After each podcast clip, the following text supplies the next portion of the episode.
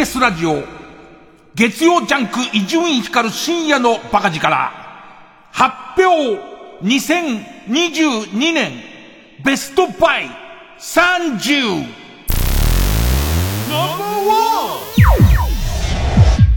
45リットルの取っ手付きゴミ袋。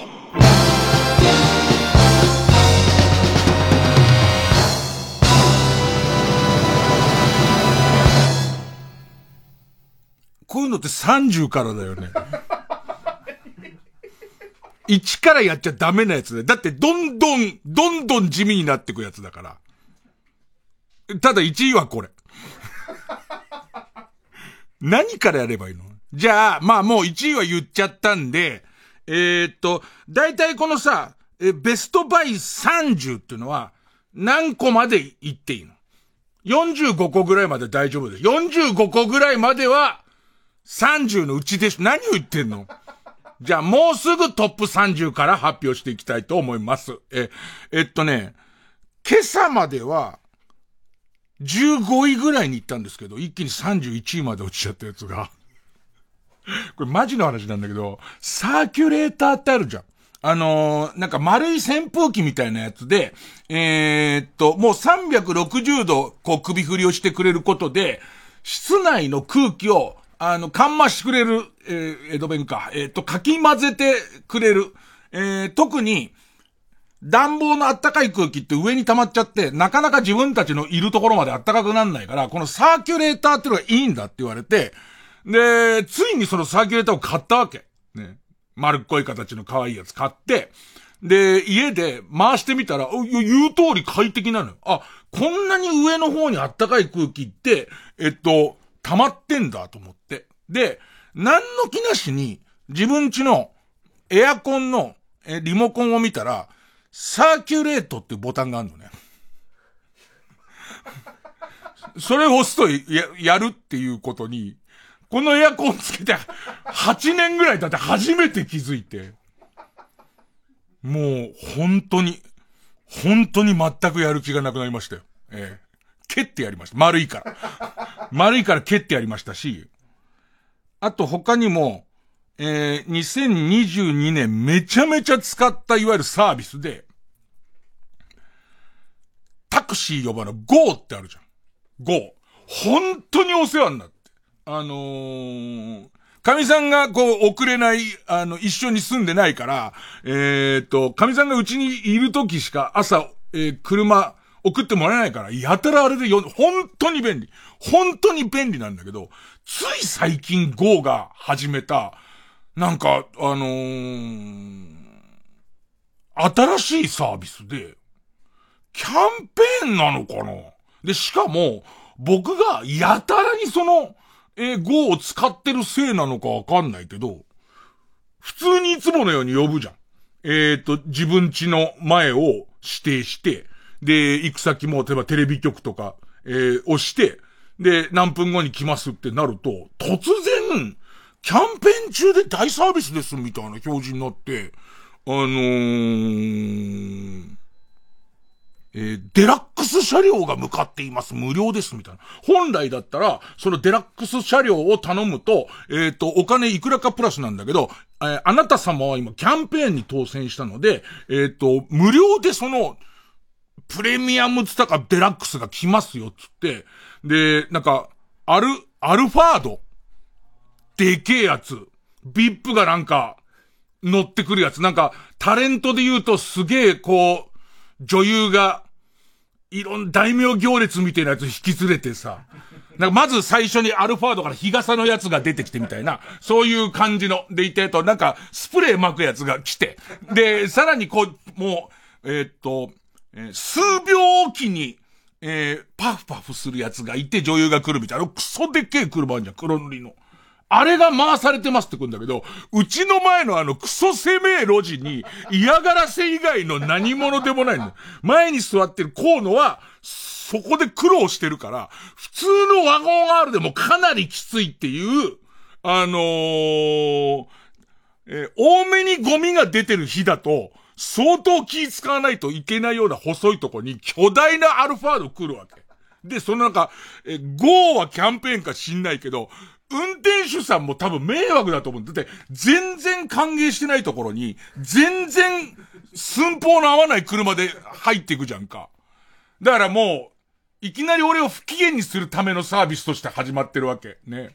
で、あと、特定の、えっ、ー、と、タクシー会社は、GO でその会社のタクシー呼ぶと、タクシー会社の方針で、絶対こう、玄関を出て、ドアケアつって、ドアの前で、あの、ご主人様お待たせいたしましたみたいなやつをやるルールがあるんだけど、急いでるし、雨だしの時に、あとね、もともと僕はドアケアもき、な、偉そうじゃないですか。偉そうすぎて、えっと、格やお金が伴ってない人がドアケアされる生き地獄ね。で、それがあるって、この二つの、えっ、と、ある意味サービスのおかげで、えー、30以降に落ちていきましたね。で、さらに30以降で言うとってやってたら終わんの ねえねえ、この、まあまあ、とりあえず、あの、もう一個、あの、うっかりしてたことなんですけど、こういうスペシャルウィークみたいなのやっちゃダメなんだよ。TBS にはそういうのないんだから。ね。そこはもうちょっと気をつけないと。ちゃんとタイトルコールやり直しますんで。じゃあエコーお願いします。月曜ジャンク、伊集院光深夜のバカ力。生で聞いて即ポチして後悔しよう。2022年、伊集院光ベストバイ30もう一度笑うつもりで聞いたら、なんか違ったなって思うこと受け合い、2022年番組ベストネタスペシャルナイト。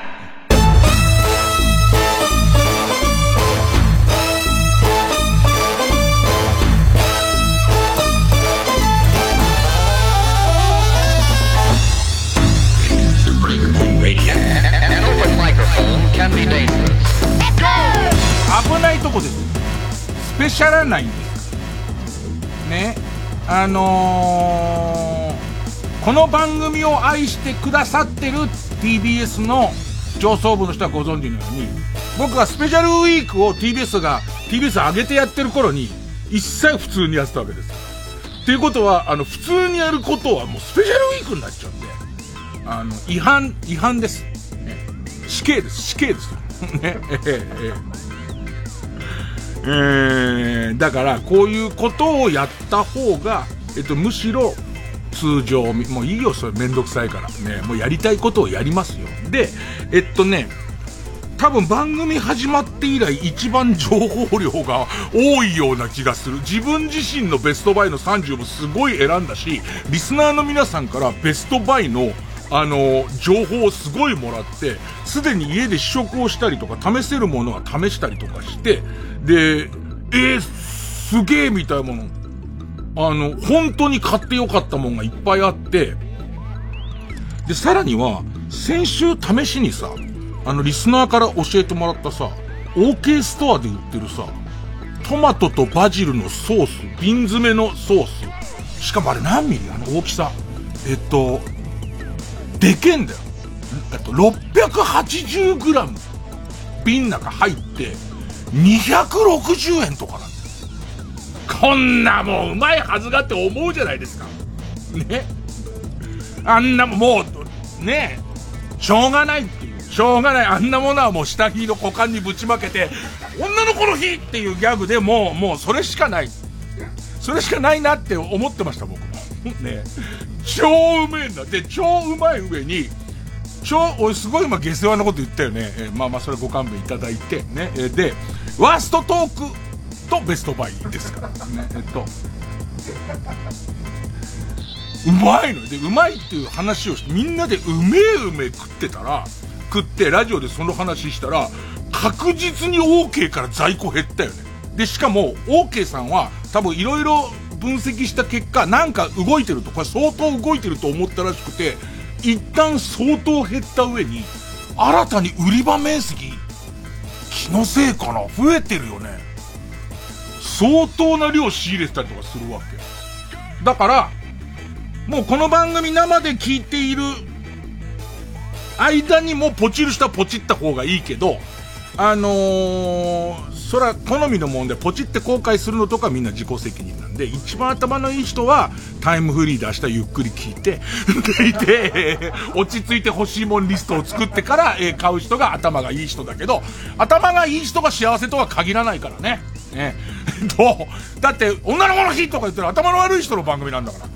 頭の悪い人のやってる番組なんだから、もうみんなそうやって衝動買いとかするもよしと。ね。あとは、あと、ベストネタをこういっぱいもらって、で、それを聞き直したり選んだりしてたら、本当にこの人はバカなんだろうっていう、本当にこの人頭が悪いんだってこともいっぱい露呈してきましたんで、えー、っと、その辺も楽しんでいただきたいと。30全部もいかないし、いただいてるネタ全部もいかないので、これは、えー、っと、2週にわたってやっていこうと思っております。えー、もし、来週急にこれが行われなかった場合は、あ、本当にスペシャルウィークとかやると怒られるんだっていう、えっと、やんわりとは言われてきたけれども、その辺やっぱりダメなのかなみたいなこととかもわかると思いますので、え、っと、えー、もしそうなっちゃった場合は、来週は、えー、僕の好きな花言葉についてお話をしたいと思います。えー、ほんじゃあのクリスマスも近いということで、ちょっとこうムードの出るクリスマスソングをお送りいたします。えー、ビクター少年民謡会、岡部幸恵、広瀬一世、ビクターワンワンコーラス、えー、素敵なカップルたちに捧げます。吹雪のサンタクロース。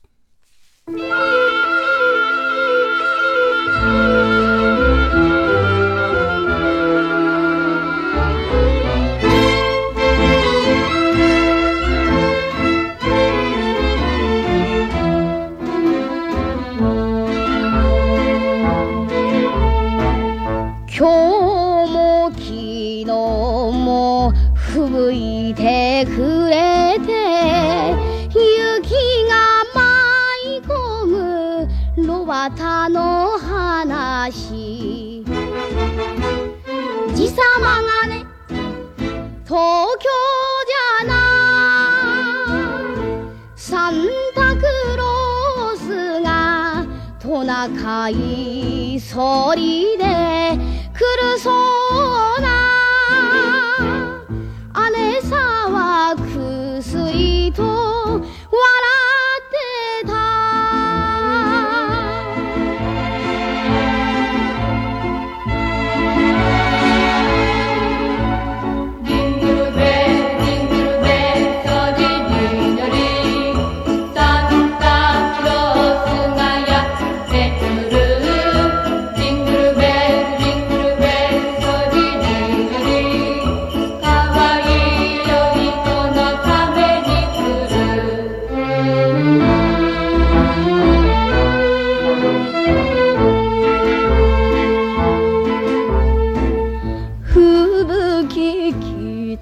風夜窓叩くラジオ聞き聞き姉さんに聞いた。本当かね？田舎じゃなサンタクロースが雪が深くて来ない。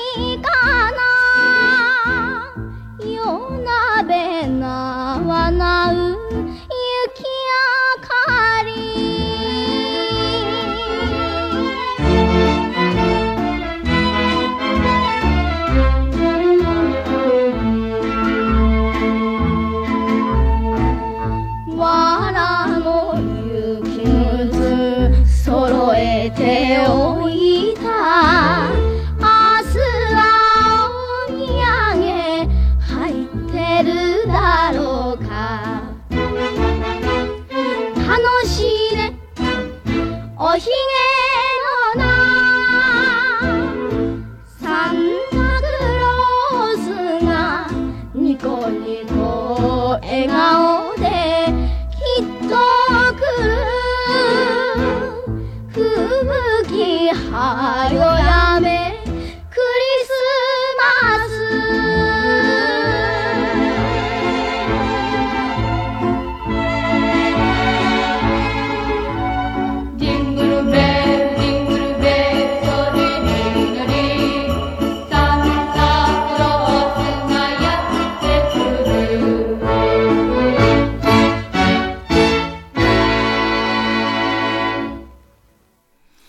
若い二人の素敵な夜になるといいですね。はい。さて、えー、それではですね、えー、伊集院光2022年個人的ベストバイ30ね。あのー、かなりお金はかけてきました。ね。あ、それでさ、その、リスナーのみんなからもらったベストバイあるじゃん。あれを、まあ僕の勘としか言いようがないですけど、これいけそうだなってものを結構自腹で買って、結構自分で試してるんですよ。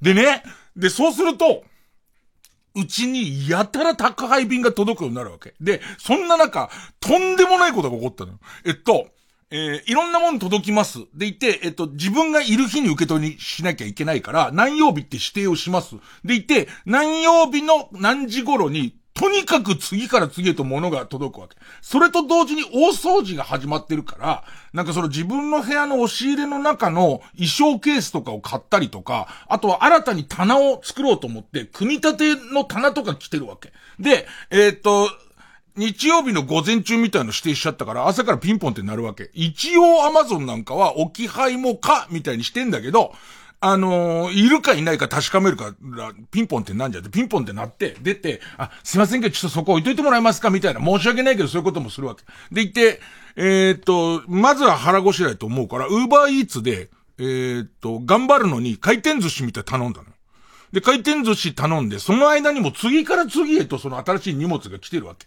でいて、えっと、なんか棚、組み立ての棚すごくでかいけど、どうしますみたいなこと言われるんだけど、俺からしてみたら、ウーバーイーツが来たらもう一緒に取ろうと。全部中に入れて、力仕事して、ウーバーイーツを食おうと思ってるから、えっ、ー、と、そこ置いといてください。玄関前それも置いといてください。置いといてください。置いといてください。置いといてください。で、そこにウーバーイーツが来て、で、ウーバーイーツが来た直後にも、また何個か置いといてくださいが来たのね。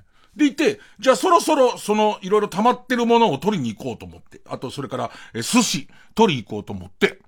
で、えっと、玄関まで、玄関に着いたか着かないかのとこで、ドガチャカチャンみたいな。物音がして、何何みたいな。なんだろうと思って、えっとあの、覗き窓見たんじゃん、丸いやつ。ね。丸い覗き窓見たら何にも見えないわけ。何にも見えないってなんだよと思いながら、まあ、しょうがないから開けようとしたら、ドアが開かないの。どうやら、その玄関前に置いた、な、長い棚が倒れてきて、ドアの方に来てんのよ。もう、な、な、なんなのそれっていう。その、置き配、置き配置き配言われるから怒ったんかわかんないけど、でさ、ちょ、ちょっと開けるとちょっとだけ開くわけでいてわかるわけ。あ、これ完全に向こうを、あのー、棚が押してんなと思って。ほいで、えいやってやるしかないじゃん。もうだって出ないと何にもできないから、えいやってやったらドカチャカチャーンってなったけど、ドア開いたわけ。ドア開いたら、寿司が棚に押しつぶされてんのね。ピタゴラスイッチみたいになってんの。置いた寿司の上に棚が、のキットが倒れて、で、寿司も、なんか、握りを頼んだんだけど、チーラシーになってるもう完全に。こんなことあるみたいな。そういう苦労をしながらベストバイ決めてますね。自分のベストバイはすでに持ってたものが多いですけど、皆さんの教えてもらったやつを買うということで、結構大変、お金もかかります。お金はいいです。だってその商品は僕のものになるわけですから。あの、セーグとかの興味あるやつが結構来てんですよ。でも、セーグを買ってるせいで、俺のアマゾンが汚染されてるんですよ。あの、おすすめの商品の傾向が明らかにおかしくなったりとかしてるんですよ。ね。体張ってやってますんで。さあ、そんな中、伊集院光の個人的ベストバイ30。まずはこちらから。デジタルガジェット部門。猫用のウェブカメラ。あの、地域猫がうちの敷地内にすごい来るんです。で、いて、その、神さんがまあ1ヶ月実家行っちゃ1ヶ月戻ってくるって暮らしになってて、あの、神さんはその地域猫を可愛がってる。で、えいない間にいろいろ世話をしてほしいとか、ちょ、心配らしいんですよ。それで、地域猫用の、えー、ウェブカメラを買ったっていう話はしたと思うんですけど、で、これで、えー、っと、猫の生存確認みたいなものを、え、うちの神さんはしてたりとか、えー、まあ、ついでに俺の生存確認もしてるんですけども、あのね、先週かな。先週番組終わって、そう、先週番組終わって帰ったら、その地域猫用の餌箱とか、そこにあるこう、その、ゴミ、ゴミ箱が、もう、散乱してんいつもの、その、設置してる場所で。で、初めて、すげえ役立った、その、ウェブカメラ。ウェブカメラはなんか前に何かが通った時に勝手に録画してくれるみたいな機能があって、それで見たら、巨大な、アライグマ。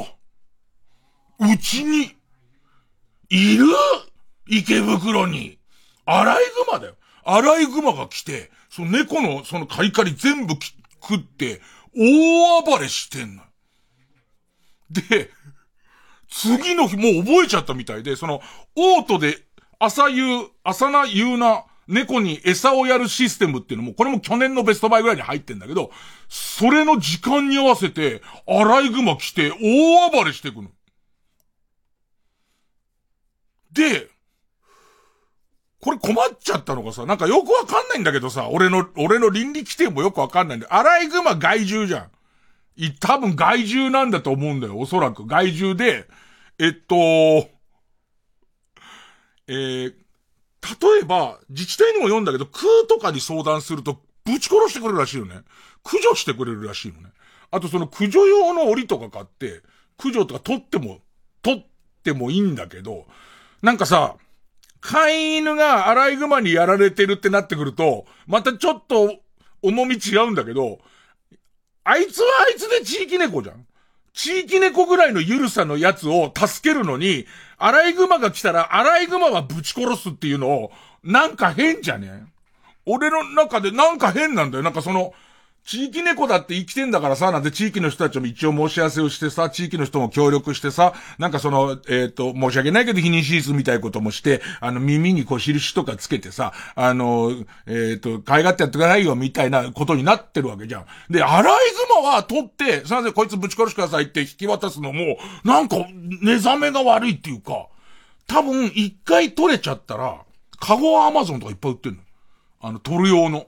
あれ、一回取れちゃったら、ぶち殺してくださいって明け渡すしか多分な、ないんだと思う。もう一回違う、うちの遠くで逃がすのとか多分、ダメでしょ。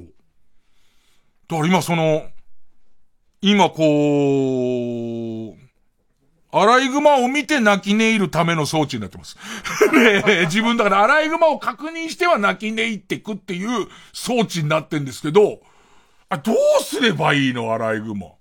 なんか確実に覚えたみたいで、あのー、二日連続で来て一日休んだらまた二日連続で来てとかになってて、最初、宇宙そばでハクビシン見たことあったから、ハクビシンかなと思ったら鼻の筋がなくて、タヌキと思ったら尻尾しましまなのよ。もう、バッチリ、アライグマ、なんだよね。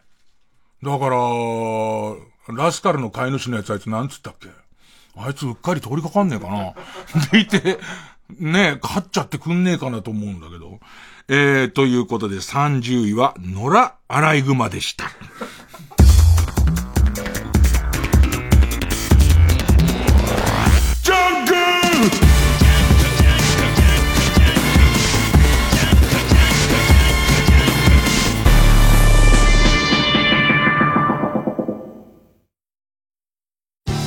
TBS ラジオジャンク。この時間は小学館中外製薬マルハニチロ他各社の提供でお送りします。あの本格ゴルフ漫画が豪華な装丁で登場。風の大地全英オープン編発売中。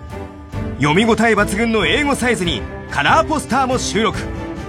沖田圭介25歳と9ヶ月の物語をもう一度。小学館中外製薬学園私が A であなたが B、隣のあなたを C とします。人間方程式？はい。ちなみに教室の後方には、私の飲み友達の D や、釣り仲間の E、かかりつけのマッサージ師 F、別れた前の妻 G、メイド喫茶のマミちゃん H がいますから、それらを足し上げていくと、教授、ここで何を？私たちがこの地球で暮らし続けていくために必要な SDGs。地球温暖化を抑えるために TBS は2023年度に放送センターなど主な施設のカーボンニュートラルを達成します。詳しくは TBS サステナビリティで検索してください。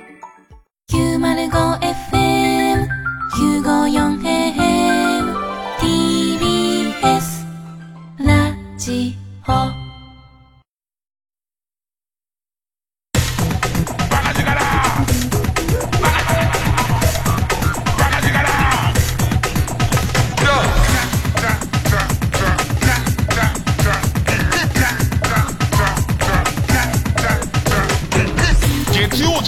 一丁院光る深夜のバカ力で弱っちゃったのがさ、このままアライグマにいられるのも怖いし、かといって、アライグマを撃退するような、来なくするような柵とか作ったり、もっとなんかあんのよ、その、えっ、と、サイレンが鳴るような、えっ、と、銃声に似たようなやつが鳴るような機械とかもあるわけ。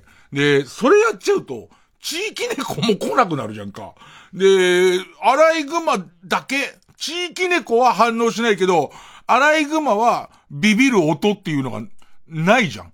で、それをさ、その、実家の神さんとさ、いや、こういうことになって、お前も見たろって、それ遠隔で見れるようになってから、こういうことになってどうすんだよって言ったら、結果神さんの出した結論が、えっ、と、センサーが反応するたびに、えっ、と、音声が出せるんで、遠隔で。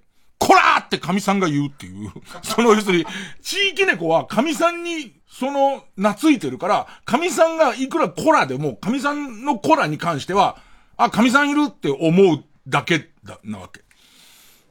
あいつ寝ずに 寝ずにその、だからもう、あのー、猫用のウェブカメラの一部だよね。で、そこにアライグマが来た時に、こらーって言う、遊行。ねえ、遊行遠隔で、あの、まあ、リモート出社なんで、あの、来なくていいんですけど、やってますね。さあ、えー、続いての順位はこちら。漫画コミックス部門、東京リベンジャーズ。えっ、と、東京リベンジャーズにハマり出したのは多分、去年かな。あのー、後輩の、えー、男崎幸太郎くんっていう芸人が面白いんで、つって。で、言ってみ、面白かった面白かったんだけど、あの、ファンがいっぱいいるやつだから、えっ、ー、と、言い方難しいんですけども、途中からなんかヤンキー漫画の色がすごい強くなっちゃって。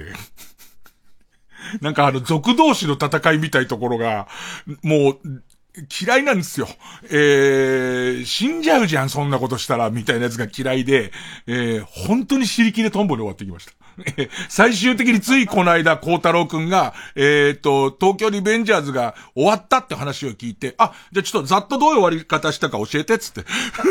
えっと、26、7巻ぐらいまで見ました。でいて、えっと、最終的には孝太郎くんが、え、言っちゃっていいんですか？うん、いい、もう読まないから大丈夫。で、えっと、えー、孝太郎くんのざっとした語り。え、えー、並んでしょんべんしながらのざっとした語りで終わるという。東京リベンジャーズももっと上にいたんですよ。もっと上にいたんですけど、なんて言うんですか、僕は本当に極端にヤンキー漫画が嫌いですから。ね。森田正則先生と親交があるにもかかわらず、ルーキーズのヤンキー部分が嫌いだっていう、野球漫画大好きで、森田先生知ってんのに、そこが入れない男ですから、なんか最初はこう、えー、タイムリープものとして面白いでいけちゃうかと思ったんですけど、そうなんですよね。26巻あたりから、なんかなーって、えー、なりましたね。さあ、えー、続いて。ゲーム部門、ホライズン、フォビドゥンウエスト。これはですね、めちゃめちゃやりましたね。えー、っと、特にコロナの時は、もう外に出れませんから、この、フォビドゥンウエストのその世界の中にずっといるぐらいやってて、で、いわゆるアクションゲームなんですけど、あの、僕がここまでアクションゲームを、えー、先まで行くの、珍しいなと思ったんですけど、ある日この前に座っている、まあ、後輩芸人であり、ゲーマーである河野和夫の、えー、YouTube を見たら、なんかハードモードみたいので、いとも簡単に敵を倒してたんで、嫌になったということで。でもすごいとこでこれも尻切れトンボになってて、最終決戦みたいな。最終決戦の地に集合するみたいなことになりましたでしょうあのゲーマーの河野さん。あそこで止まっています。多分それがもうすべての終わりのところで止まっています。さあ、えー、続いて。エロス部門。こと、言葉攻め体験 VR。隣に住む美人奥さんを周知と背徳心を煽る NTR インゴで口説き。声出し推奨。この VR は画面に出てくるテロップを読み上げることで不倫人妻との会話のキャッチボールを楽しむことができる作品です。あなたのセリフ、なんと100個以上これどこまでがタイトルかわかんないです。あのパッケージにびっちり書いてあるんで、ね。これは、えっ、と、初めて出会ったのは昨年なんですけど、えっ、と、知人を介して、えー女性監督の、えー秋山めめさんつったかなとお会いすることがあって、まあ、再び、えーっと、勉強のためにね、VR の勉強のためにですね、えーあのー潜伏してみました。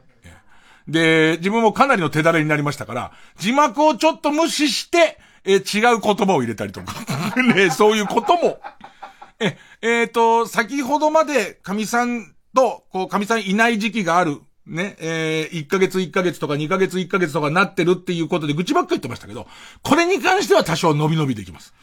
あの、これをかけてる、もう家には誰もいないと思って没頭しながら、ね、えー奥さん体は正直ですね、なんていうの声出してますから、こっちは。字幕通り。声出してますから。そこにもし俺、アライグマ入ってきたら、おそらくぶち殺すと思います。さっきまであんなにアライグマにだって生きる権利があるだろうね。えー地域猫とアライグマの何が違うんだって思っても、もしですよ、あいつ中入ってきちゃった場合は、あいつは気使っていつも餌を取っちゃってるから、えっ、と、ふぐりでも洗いましょうかっていう気持ちで来てんのかもしれませんけど、いないと思ってますから。ね。急に、ね。急にふぐりを触ってる。最初は、すげえ VR、すげえ VR と思ってるけど、うまくシンクロしてたら、ね。シャバシャバシャバシャバシャバってやってるところしてるかもしれませんけど、は誰もいないのにってなった時にはもう、かわいそうですけど、多分ぶち殺しちゃってると思いますね。えー、さあ続いて。ドラマ部門、カムカムエブリバディ。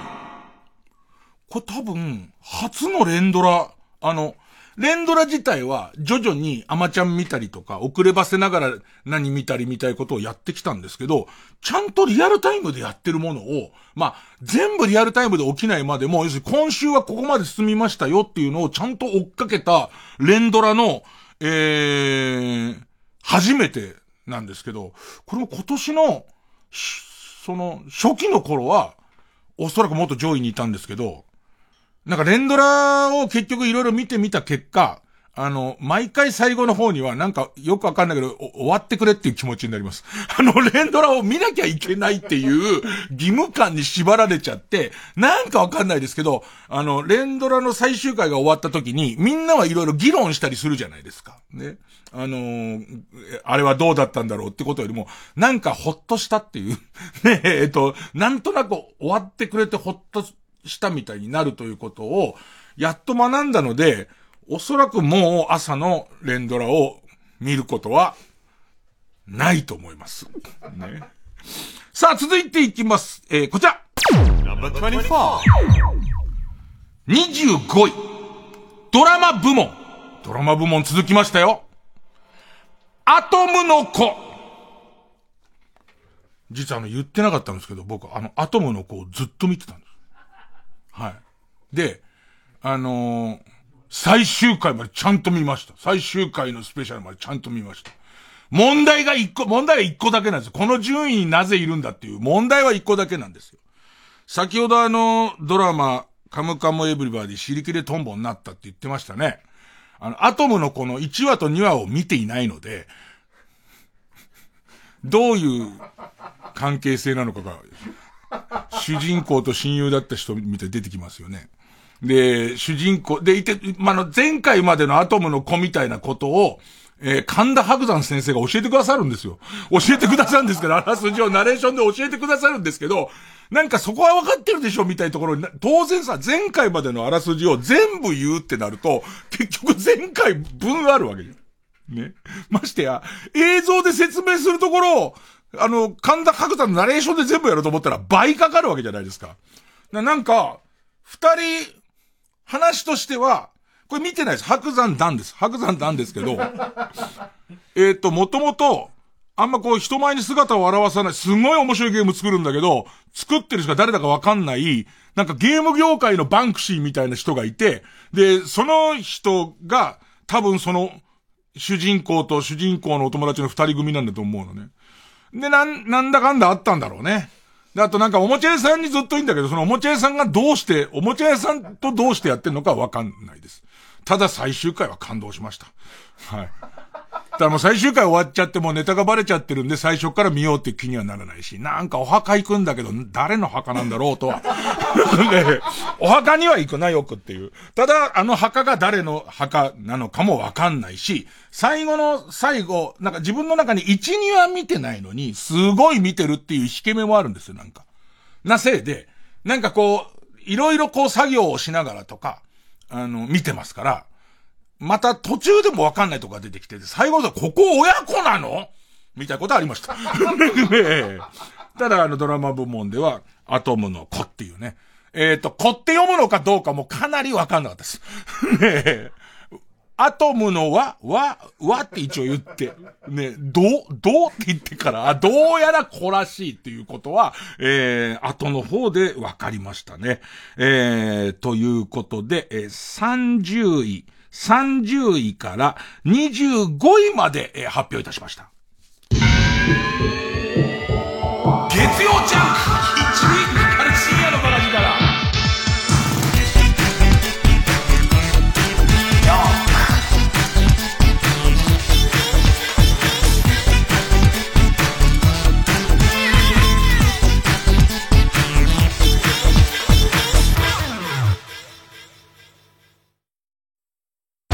ファーのナミノリコからの SOS 海岸に駆けつけたマルハニッチーロを取り囲む謎の集団。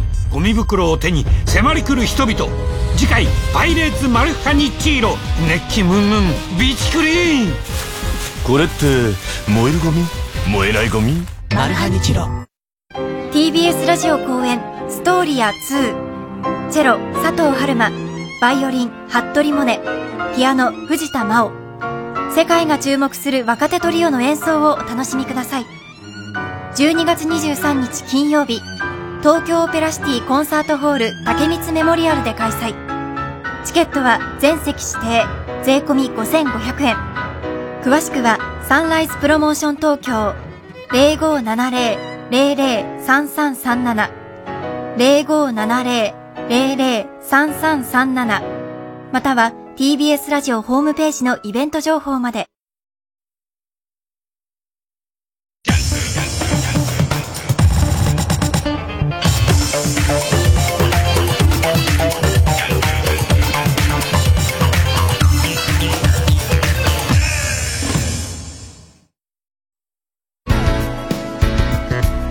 ここで寺島由布の恋の後味をお聞きください。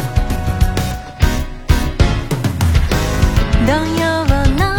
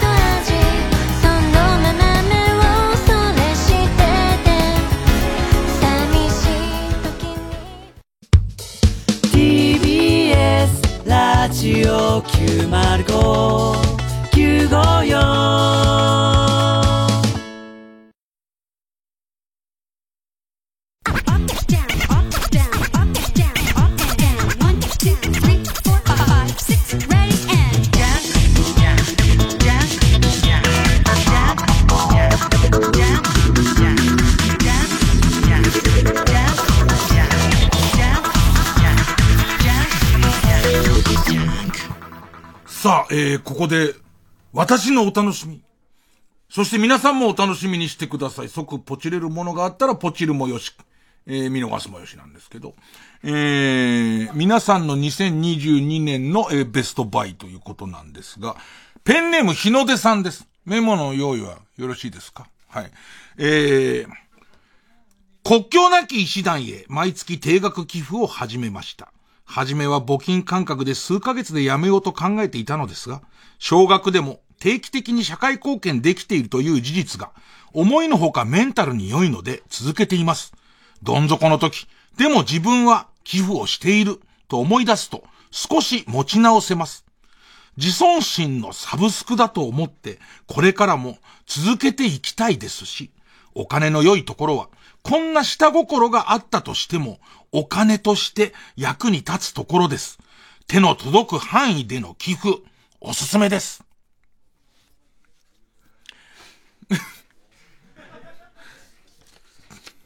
こういうんじゃないよね。いやいや、ごめんなさい、ごめんなさい。こういうのもいいん、こう、わかります？わかりますよ国境なし、国境なき医師団。いや、初めてですよ。なん、なんつったらいいんですか？自尊心のサブスク。えー、自分は何の役にも立たない人間じゃないかって思っちゃう時があるじゃないですか。ね。えー、思っちゃう時に、いや、でも俺は国境なき医師団に寄付をして、彼らが何かをして、えーと、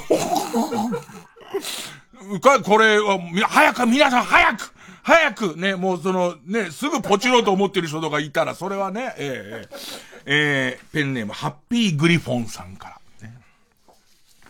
私のベストバイは今年の6月、梅田芸術劇場シアタードラマシティで見た、奇跡の人です。サリバン先生役の高畑充希さんを目当てで行きましたが、ヘレンケラー役の平愛理さんの演技に度肝を抜かれました。平さんに対するイメージはそれまで、長友選手の配偶者、バラエティに出るととても楽しい方というもので、演技にさほど期待はしていなかったのですが、難しい役どころで、言葉以外の表現力が想像以上で、白真の演技にぐいぐい引き込まれてしまいました。もちろん、高畑さんの余裕のある演技があり、平さんの演技も引っ張られる感じで、相乗効果を生んだような気がしました。再現があれば、ぜひこのペアでまた見てみたいです。僕もそうなんですよね。見たい。いや、みんな言ってないです。みんな言ってないですけれども、奇跡の人が本当に見たいと思ってますからね。えー、っと、お待たせいたしました。ね、えー、実物を買ってあるものがありますんで。えー、っとですね。えー、ペンネーム、ペンネーム、スアマの枕さん。ね、お菓子。天野屋の歌舞伎揚げ、ズイム、ズイ、ズイはなんつったいんだけど、これ、なんつったら、お、王様の王に、えっ、ー、とさ、JR の田端っていう駅の、あの、変を王様の王にしたやつ、ね。田端そんなにすぐ出ねえよ。お前と違って地元じゃねえしっていう、まあまあそういうのもあると思いますが、ズイム、無は夢です。えー、ズイム、エビ味。濃いめのエビ味で水分があるのにサクサクした食感もかなりお気に入りです。名前が伊集院さんのバイブに似てると思って試しに買ったら大当たりでした。僕は天野屋と食べ物の好みが合う合うんですけど、ズイム買いましたね。ズイムを急いで手に入れようと思って、あのー、アマゾンとか楽天とか探して、えっと、ポチったら、えー、っと、1ケース12袋入りみたいなやつが来まして、えー、さあ、河野さん、まあ私は責任持って食べてますんで、ぜひその目の前のズイム行ってください、ズイム。あの、いろいろありまして、好みが違いますから、リスナー皆さん押してくれたけどっていうのもあったんですけど、ズイム来たよ。来た、行って行って行って行って。行ってよ。パキって半分にまず折って折って折って。はい。はいはいはいはい。はいはいはい。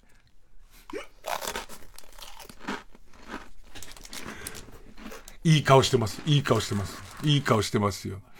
あのね、うまいだろう。うまいだろう。俺喋っていいんだっけ？喋っていいんだっけ？ともいいです、いいですけど、マジうまいっしょ。あのね、みんなが、要するに歌舞伎揚げのエビ味なんだから、美味しいに決まってるじゃん。美味しいに決まってるけど、ちょっと上行くよな。その美味しいと思ってるやつの、ちょっと上行って、12袋、俺が、それ、買っちゃったから、最初はまあ、その普通ぐらいでもみんなに分けりゃいい。老若男女、ね、あのー天野屋はいける。天野屋は古代米せんべい、歌舞伎揚げ、あの辺全部うまいから、あの、分ければいいやと思ったら、一枚たりともやんねえよ、お前らなんかに。俺はズイムにまみれて死んでいくつもりだから。悪夢とズイムの繰り返しで生きてるから。食べると、い起きてる時ズイム、寝てる時悪夢で、ね。ちょっと陰夢、その悪夢なんだけど陰夢みたいな、そういうので生きてきます。陰夢、悪夢、ズイムだけで生きてきますから、僕は。マジでそれ、これ本当にズイム、大きいおせんべいだし、熱いおせんべいなんだけど、なんかね、歌舞伎揚げよりも、カリッとして、もちろん歌舞伎揚げの、その、いわゆる、濃い味じゃないんですよ。本当にエビの香りだけが濃いんで、もう変な話、あのー、ズイムが初夢でいい。これ本当に大げさじゃなくて、俺、天野屋、本当に天野屋と俺のこの相性の良さなんですよね。で、その中でも歌舞伎揚げ系だったら、結構甘辛くて味強いんでしょって思うんだよ。全然なんですよ。俺、エビ系のせんべい今まで美味しいのいっぱい知ってますけど、ズイムとうとう来ましたよ。で、すごいのが、いわゆるあの歌舞伎揚げの袋じゃん。袋では何枚入ってんだ、これ。えっとね、えー、8枚。あ、な、え ?8 枚じゃない ?8 枚、でかいのが7枚か。でかいのが7枚入ってて、歌舞伎揚げよりも一回りでかいよね。入ってて、えー、292円。もう、なんですかね。本当に。今、えー、今日の夜、ズイムかインムかだったら俺、ズイム取っちゃいます。で、えー、っと、これと一緒に飲んでほしいのが、これはすでに河野くんにも試飲してもらってるんですけど、ペンネームイカさんさんから来ました。自分が2022年に買ったものの中でのベストバイは、スーパーマーケットロピア。ね。ロピア。別名、ユー、ユー宝屋の、ユー宝屋。まあ、ロピアブランドと多分、あなんか、ユー宝屋かっこロピア系みたいに書いてあったりするから、えっ、と、ブランド共有してんだと思うんですけど、ユー宝屋の黒ウーロン茶2リットル。黒ウーロン茶は有名ブランドをはじめとする、えー、メーカーのもの。美味しいですが、毎日飲むには価格がネックでした。ちっちゃいペットボトルで200円とか250円とかするからね。えー、そこで、いろいろ飲み比べてみたと。それ、ゆ、そこまで有名じゃないブランドの飲み比べてみたと。ね。まあ、このさん、あの、おおせんべいも言ったんで飲んでくれて構わないんですが。あのね、感想としては、うまいとかじゃないの。普通に黒ウーロン茶なの。あの、今まで僕ら有名ブランドの黒ウーロン茶を飲んできたけども、まあ黒ウーロン茶だよねっていう感じで、この先を聞かないで飲んだら、そ、とりわけ大騒ぎすることないんじゃないっていう感じなんだけど、これね、実売価格、2リットルで、89円。いいね。いいね。いや、見た目もさ、別に薄いことも何にもないじゃん。いわゆる黒ウーロン茶じゃん。これ普通に飲んでも、普通に黒ウーロン茶なの。なんだけど、その、嘘でしょ？って、これ89円で2リットルで、この味だったら、これになっちゃうよね。ちょっと、ロピアは TBS もお世話になってますけど、ちょっとその、忖度なしでちょっと恩返しできた感じで、変わらない凄さ。値段が猛烈変わるのに変わらない凄さね。えー、もう一個行きましょうかな。なんか、すごくないリスナーがその、損得感情なしで教えてくれる、このクオリティの高さ。えーっとね、これ自分買って、思わずすごいと思ったのは、ペンネームドンさん。ドンさんが、私の2022年ベストバイは、エレコム。まあ、デジタルガジェットですね。パソコン周り。エレコム社が出している、Bluetooth ハンディトラックボール。ハンディトラックボール M-RT1BRXBK。まあ、最後はブラックなんだろうな、これ。えー、PC を操作する小さなマウスのようなもの。で、今手元にあってこれ買ったんですけど、なんか棒状の、棒状のコントローラーなんですよ。でいて、えっ、と、トラックボールっていう、えー、コロコロするボールがくっついてて、で、あとはいっぱいボタンがついてて、引き金みたいのがいっぱいついてて、まあ、片手に握りやすいっていう、ね。えー、っと、ちょうどチンポコみたいな大きさです。ね、それ、それ以外の表現がみ、もう本当に手のひらサイズですよね。あの、えー、台湾バナナ、モンキーバナナの小さいバナナぐらいの、もうチンポコのが浮かぶじゃねえかよ。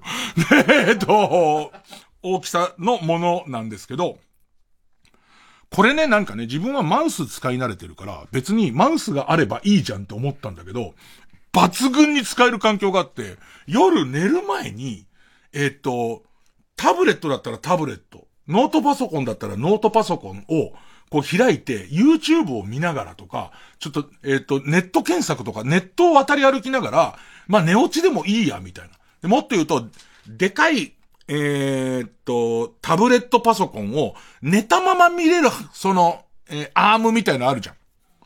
あれって、買って最初はいいんだけど、結局指で触って、画面を触って、次の動画とか行かなきゃなんないから、この寝てる段階で指上げるのめんどくさいじゃん。寝てる時に、これ片手に持って操作してるのめちゃめちゃ楽で、もうなんかその、寝てる、寝てる人用、寝てる時用の、あの、アイテムとして、す、まあもちろん寝落ちはするんだけど、俺寝落ちが大好きだ、ね。世の中で一番いいのは寝落ちだと思ってるから、これはすごい使えたね。えー、ちょっと興味のある方は。あと、もう一個ぐらいいける ?3 分ちょっとある。じゃあ、えっ、と、試食物は後にして、これも絶対この人が教えてくれなければ出会わなかったもんで、ペンネームチャキさんっていう人なんですけど、えー漫画家の石井久一さん。えっ、と、頑張れ田淵くんとか、おじゃ漫画山田くんを書いていた、石井久一さんの漫画で、ロカ、ロカ、吉川ロカ、ストーリーライブっていう漫画です。で、もともとは朝日新聞のののちゃんの中の、あの、ののちゃんシリーズのちょっとした登場人物のスピスピンオフのストーリーなんだけど、なんかあんまりこう、えー、朝日の読者には不評で、えー、ポルトガルの民謡ファドの歌手を目指す女の子とその不良の友達の話なんだけど、連載からはこのメンバーいなくなったんだけど、石井さんが自費出版でどうやら出してるらしいんだよね。面白い。なんか、俺らの子供の頃からの大ヒット漫画家だから、えっ、と、もう何をしててもいい人だと思うんですよ。安定した連載もあるし。だけど、こういうものを書く、書きたい人なんだっていうことはすごいわかる。でいて、えっ、と、その同人誌みたいのを販売する小さなサイトで販売してるので、このロカ、吉川ロカ、ストーリーライブ、教えてくれて本当にありがとう。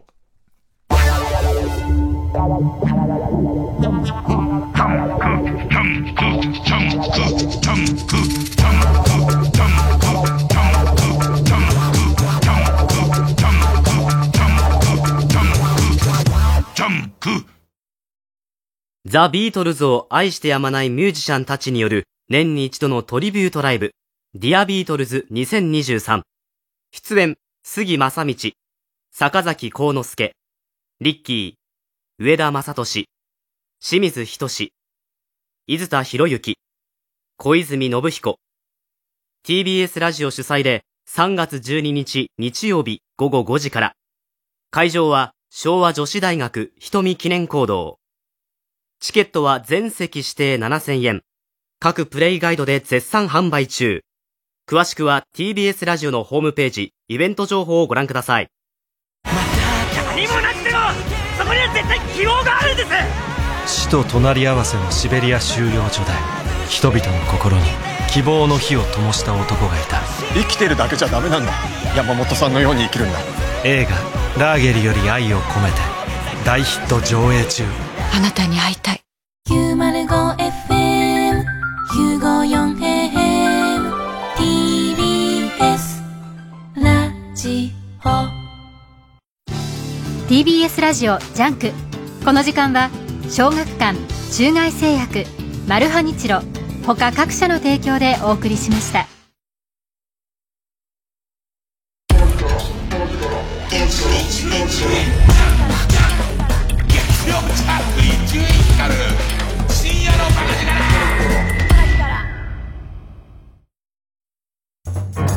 グラミー賞9回受賞、ジャズの歴史を背負い、その最前線で幅広く活躍を続けてきた生ける伝説、ウィントン・マルサリスが4年ぶりの来日。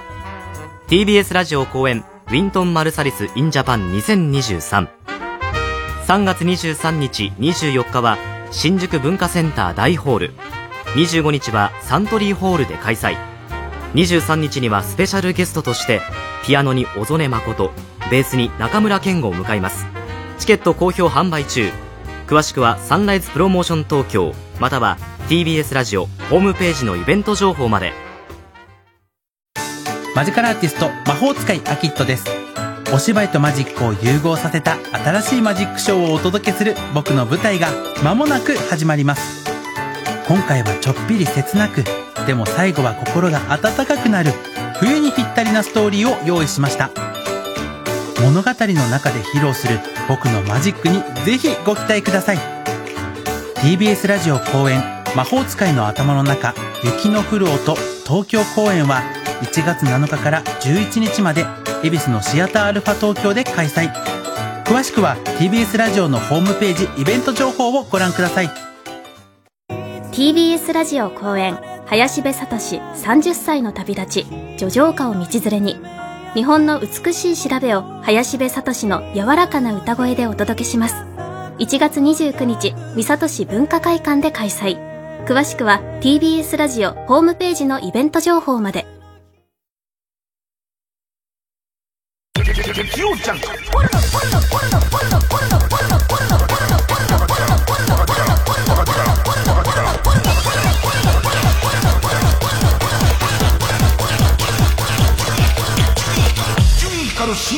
深夜のバカ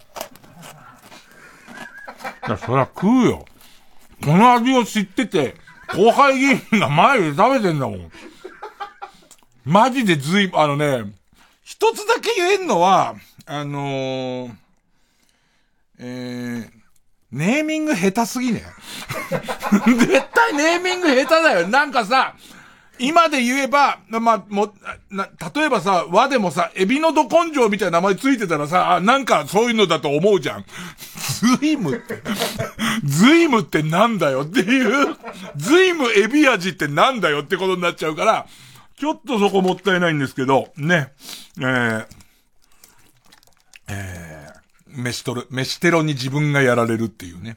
さあ、今度ここからはですね、えー、リスナーの皆さんが選ぶ2022年の、えー、ベストネタセレクションっていうことで、あの、いいなと思うのが、ほとんどの方がこのラジオの内容を覚えていないです。あの、正確に上から下まで言ってくれる人すげえなって思う。だって俺らも、ああなんかあったみたいなの多いんですけど、あの、そんな中で、えー、っと、皆さんからたくさん、えー、あれが一番面白かったよっていう、えー、っと、作品を、えー、振り返っていきたいと思います。えー、ペンネーム、君の名は希望、僕の名は匿名希望。えー、矢部美法というネタがあったね。まあ割と最近っていうか後半、でもそんなもんよ、深夜放送なんて今日のことだって、今日の前半のこと大体忘れてんだからね。矢部美法というネタがすごく笑った記憶があります。深夜に声を抑えてしばらくの間笑い続けました。コーナー名までは覚えてなくてごめんなさい。あの、やっぱりこの番組カルタの比率が多いから、コーナー名全体で言うとカルタが多いんだよね。で、何カルタかみたいのは俺も覚えてない。えー、っと、それではオンエアを切り取ってあるってことで、じゃあちょっと聞きましょうか。ペンネーム、川谷かじ。いや、矢部美穂から漂うヤバめな空気を圧縮させて一気に放出する、伝次郎先生の矢部美穂。あの、段ボールの中に、矢部美穂から、まあ、矢部美穂、正確に矢部美穂親子から漂う、ヤバめな空気を中にギュッと入れて、両サイドをバンってやるんでしょうね。矢部美穂の的に抜擢されるも、段ボールの横を叩いた瞬間、負のエネルギーが強すぎて、その場ではぜたため、浴びずに済みそう。えー、11月14日、採用。目覚ましテレビ今日の占いカウントダウン、サソリだ7位カルタ。えー、ペンネーム、川谷かじさんの作品ですけど、矢部美穂の、矢部美穂から漂う、ヤバめな空気をは、箱の中入れて、両サイドボフってやるけど、はぜちゃうんだね。もうね、伝次郎先生ももう巻き込まれちゃうんだね。えー、さあ、えー、続いて。これ俺も覚えてんなぁえー、ペンネーム、イボリタサさん。ペンネーム BJ サトルさん、えー、他が挙げてくれました。8月1日放送の帰ってきた究極の選択カルタ作業で採用されていた。鈴とだけだよ。こんなことするのは。ああ、もう聞いてもらった方がいいです。俺、俺結構これは、これだけで思い出せるね。えー、じゃあオンエアこちらです。ペンネーム。ボーニャン。す、鈴とだけだよ、こんなことするのは、と鈴に言われるのと、鈴とどっちが気持ちいいとアリスに言われるのはどっちがいいかって。いいのもらったね、みんな。いいお土産をね。ええー、これ、メモりなさい。メモって一旦、このラジオのテンションが全部終わった後で、どっちかなつって。ねえー、特にイボリタサさんはですね、えー 職場や家族にも聞いてみたと。でも、まだ迷ってると。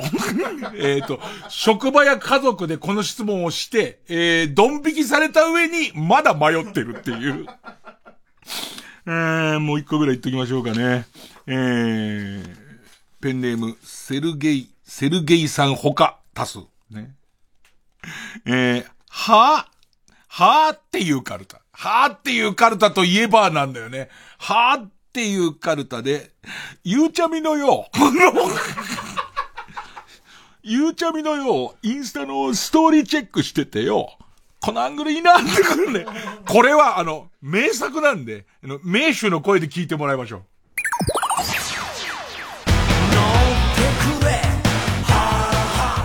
ゆうちゃみのインスタのストーリーチェックしててさ、このアングルいいなと思ったら、結局、黒沢さんのアングルなんだよな。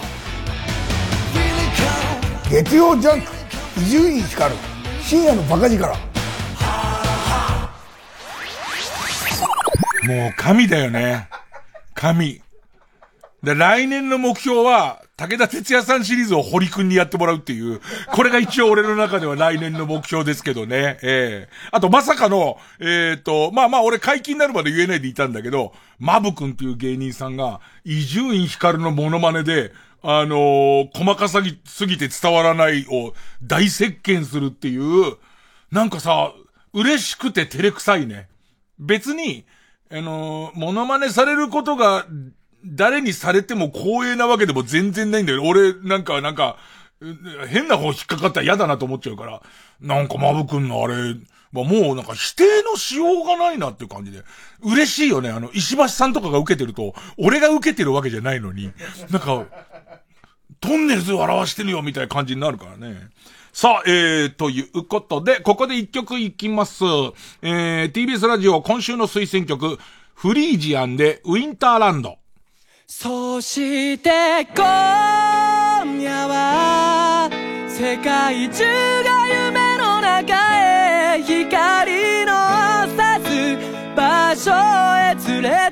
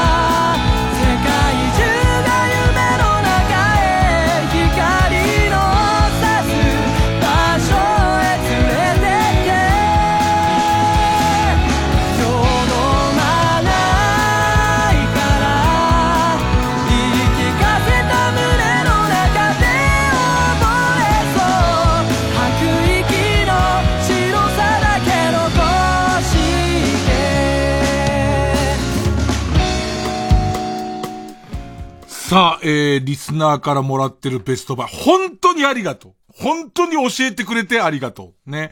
えー、っとね、これさ、リスナーが教えてくれたんだけど、この、僕から河野和夫君に対してはなんか、俺の手柄みたいにちょっと生きっちゃってて、リスナーの手前すげえ恥ずかしいんですけど、えっとね、えー、ペンネームホフルさん。え、これ絶対メモった方がいい。これ絶対メモった方がいい。えっと、北海道、これなんて読むんだろう？天、天、えっと、天国の天に塩って書いて町。甘塩町とかなのかな？なんかまあこれ読み方特殊なのありそうなんで。えー、3、えー、天然大和しじみ、塩スープ、しじみ煮出しスープ。で、これをお湯で割って飲むのがすごいうまいと。えー、北海道産のアンテナショップで売っている、えー、ようです。えー、よく欠品になるので気をつけてっていうことなんですが、もう紙コップじゃん。紙コップで、えっ、ー、と、えー、ただ単に中に、まあ、ちょっとだけ色のついたお湯が、湯気を立ててるだけの状態で、河野さん、えー、こちら、しじみ煮出しスープ大さじ1杯を紙コップ1杯分のお湯でただ割って混ぜたものです。えー、お飲みください。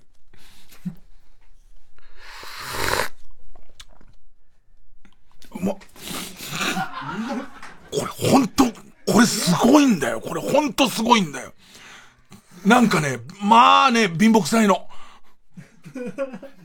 本当にうまいよ。なんかわ、わかんないけど、何か、えー、日本人の何かが揺らされる感じがするの。えっとさ、しじみ汁を思い浮かべ、しみ、しじみ汁を思い浮かべてくださいよ。で、しじみ汁を、は、まあまあ美味しいですよ。美味しいんだけど、あの体中に染みていく感じってあるじゃん。何俺の悪い、悪い管全部に今しじみ汁が入っていってるっていう感じするじゃん。なんか俺もうこれ買っちゃってから、あの、僕が買っ、これね、8本セットで5000円みたいな売り方を通販してて、1本で俺買えなかった。アンテナショップとかで1本で買えるんだろうけど、買えなかったのね。で、もうこれ家に届いてから、暇さえあればこれをず、ずーっとすすってっから、これは、あのー、よくあるんじゃなくて自分の進めたものが合わない人はいっぱいいますよ。それ合わない人はいっぱいいますから、責任を取るとかはないですけど、あの、このクラス、しじみ煮出しスープに関しては、飲んで美味しくなかった場合には、ああ、伊集院の味覚も信用できねえなっていうレッテルでいい、一緒。で、俺はその中で、なんかね、うまいを超越してないああ、腹立ってきた。俺にもちょっちょうだい。えっと、えー、っと、しじみ汁の、このか、なんつったらいいのかな？なんつったらいいのかな？優しくなれる。人に対して優しくなれる感じ。で、えー、っと、この間に、ちょっと一旦黒ウロン茶の方で、あの、リセットの方お願いします。えー、続いては、続いてはなんですけども、俺どっか置いちゃったな、また続いては、おえーっとですね。あれ、どこ置いちゃったんだ、俺は。えー、続いても紙コップシリーズなんですけど、えー、ペンネーム、白熊パパ。スーパーのライフで売っているそのまんま飲んで美味しい贅沢あごだし入りおだし。えー、いわゆるだしパックなんですよ。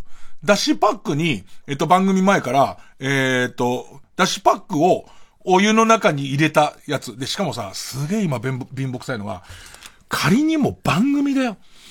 放送局でやってる番組で、その、みんなが推薦してくれたグルメを今試食しようとしてんじゃん。で、まず入れ物が、みんなちょっと想像して、ラジオとか想像してほしいのは、これから出汁、お出汁をいただくわけ。美味しいお出汁をいただくから、もちろん、えー、朱塗りのお椀です。朱塗りのお椀です。で、その、えっ、と、そこに注ぐ容器も、おそらく、なんかこう、土瓶みたいなやつで注ぐ感じするでしょう。まず、えっ、ー、と、TBS のマイクの入ってる、えっ、ー、と、紙コップ。兼用に使うやつでしょそれ。紙コップね。でいて、今度、作ってある。要するにその、えっ、ー、と、湯出ししてるお湯で出すための容器が、まださ、なんかあんじゃん、今さ、そういうボトルみたいのもあんじゃん、あったかいままできるやつとか、スタバとかに行けばあんじゃん。えっと、本当にだよ。ペットボトルの口をカッターで切って、よく洗ったやつ。マジで。すごくない？あるよね、ああいうなんかこう、タンブラー。タンブラー、あの、皆さんごめんなさいね。今、タンブラー、タンブラーだと思ってください。じゃあちょっと注いでいただいて。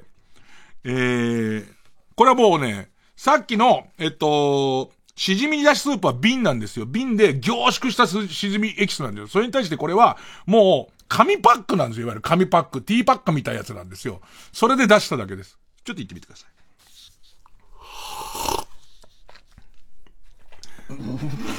これも、え？もうなんかさ、俺次の遠足これだよ持ってくの。先生にジュースダメって言われたら、俺ジュースダメだって言われたら、田中さんジュースじゃないの、出汁ですっていう。ねえ。もう、もう行き、山登りの行きがしじみだしで、もう帰りがこれでもいいぐらいの。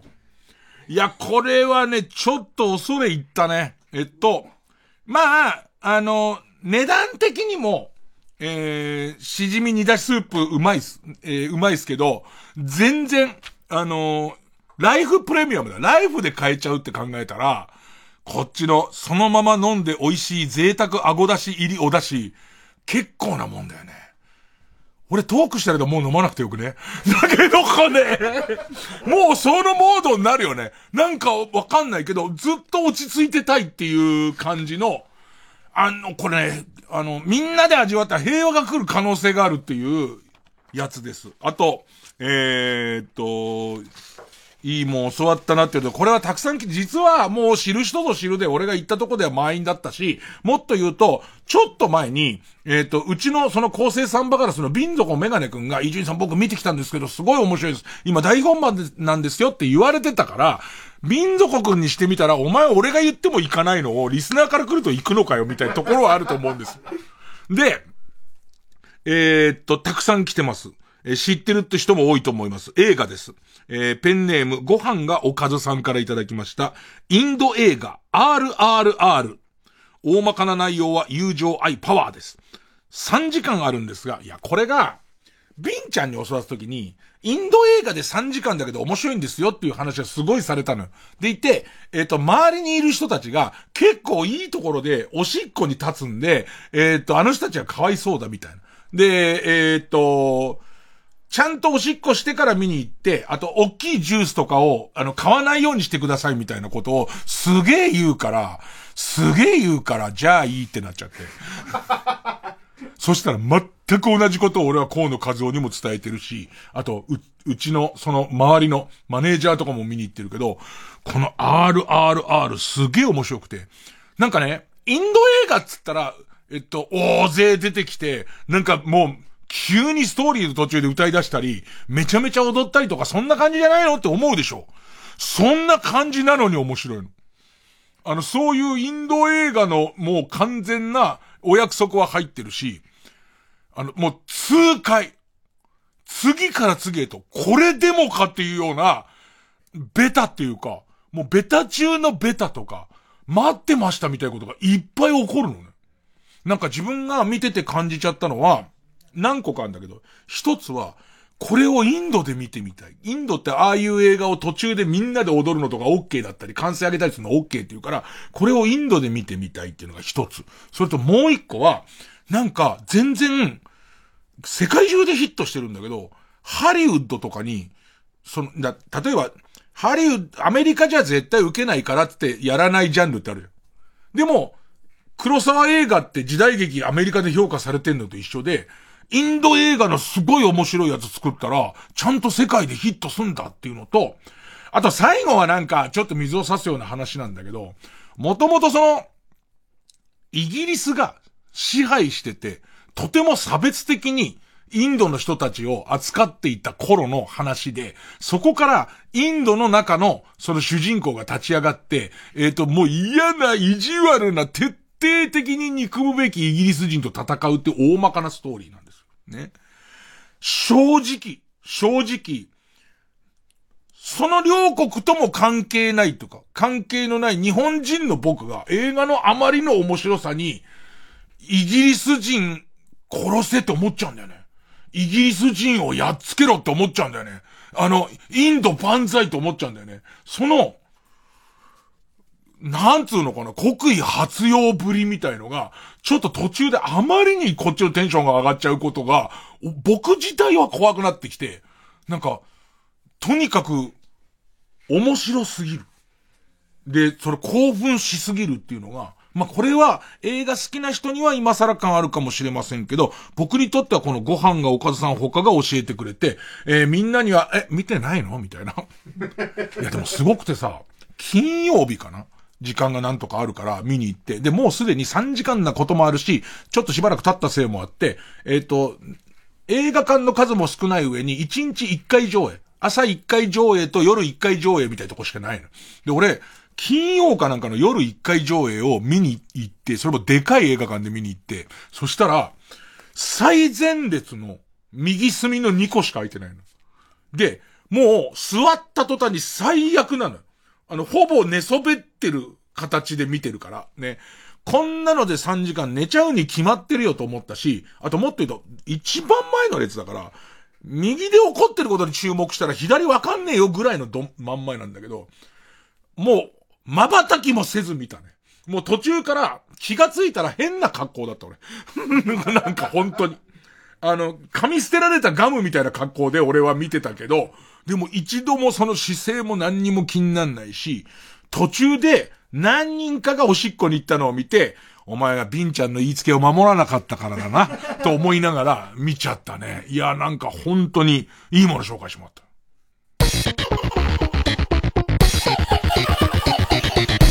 月曜ジャンク、一流ミュージカル深夜のバカ力。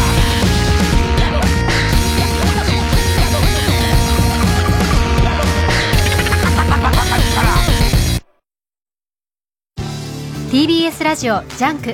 この時間は小学館中外製薬マルハニチロ他各社の提供でお送りします。応援は力になる。そう信じるアオアシはサッカーの全てを応援しています。頑張れ。負けるな。力の限り。累計1600万部突破。青足コミックス30週発売中。小学館。TBS ラジオ公演桂文史新春特選落語会20231月8日9日の2日間有楽町朝日ホールで開催します。演目は芸者千鳥24歳と文句の叫び。詳しくは TBS ラジオのホームページイベント情報まで。TBS ラジオ905 954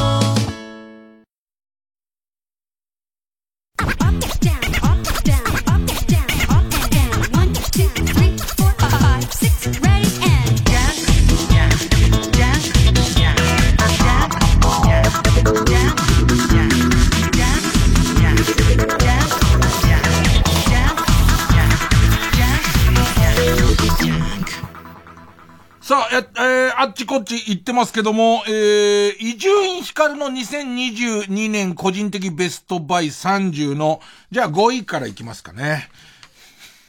これ順番なの？順番、もう1位言っちゃってんだよ。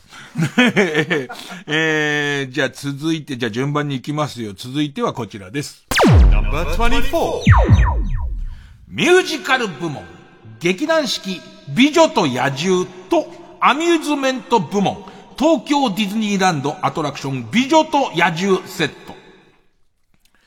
これは、まあ僕はそのいつの間にか劇団四季すごい好きになっちゃってて、で、えっと、まあ東京ディズニーランドはちょっとこう、まあ神さん接待みたいなとこもあったんですけど、なんかね、ピノキオじゃねえと、ピーターパンもそうだったの。ピーターパンすごい好きなの。ピーターパンすごい好きなんだけど、東京ディズニーランドのピーターパンがすごい好きなんだけど、ちゃんとホリプロのピーターパン見てから、あのピーターパン乗ると倍面白いの。あ、なんか、その、桃太郎ほど俺はピーターパンの、P のこう、ターパンを全く知らないから、あの、P のとこに何が隠されてるのかも全然まだ俺もわからないまま見てるから、あのー、分かってなかったんだってことがよくわかるわけ。でいて、この、えー、ベタな、ミュージカルの劇団式で、あ、こういうことなんだ、みたいなやつを、分かってから、えー、アトラクションの、えー、っと、美女と野獣行くと、すげえ面白いなと思って。だから、ピノキオとかも、あの、ピノキオの原作僕は、あの、まあ、一昨年去年ぐらいハマりましたんで、まあ、今年も今読み直してるんですけど、ピノキオとかも一旦ピノキオの、その、と、お芝居なんか見てから、あのー、見、見るみたいな、このセットはこれから、ちょっと流行っていってほしいなっていうね。さあ、続いて。ゲーム部門。ファイヤーエンブレム無双。エンブレム無双かな？エンブレム無双。風化雪月。エンブレム層かエンブレム無双かはわかんないんですけど、まあもともとファイヤーエンブレムの、え、風化雪月っていう、まあゲームがあって、で、そのゲームの、えっ、と、無双版っていう、うじゃうじゃ敵出てみんなぶち殺していく版なんですけど、それを、本家のゲームをやらないままやって、すげえ面白かった。すごいハマって、あのー、楽しみましたね。ただなんかその、本家のファンからちょっと評、なんかね、えっと、評判いいんだよ。全体的に評判いいんだけども、なんかその、えー、ゲーム表みたいなの見たときに、評判が悪い時は、本家がすごい好きな人が多いね。本家の中ですごい好きだったキャラクターが、えっ、と、割とちょっと思ったのと違う。その本家ではサブキャラだったけど、自分の想像の中で世界観とちょっと違うようになってたりとか。で、僕は、えっ、と、その熱い本家のファンがいるから、えっ、と、序盤で死なせちゃったすげえ可愛らしい子のことを一切言ってないです。あの、ファミ通とかに書くと、あいつを雑に扱ったっていうあたりで怒られそうな気がするんで、うっかり死をさせて、最初にうっかり死をさせた可愛い女の子のことを、僕はあの、シークレットにます。え、シークレットにして、ほぼほぼ記憶がなくなっています。えー、さあ番組この後もまだまだ続きます。じゃあ、曲えー、スカートで窓辺にて。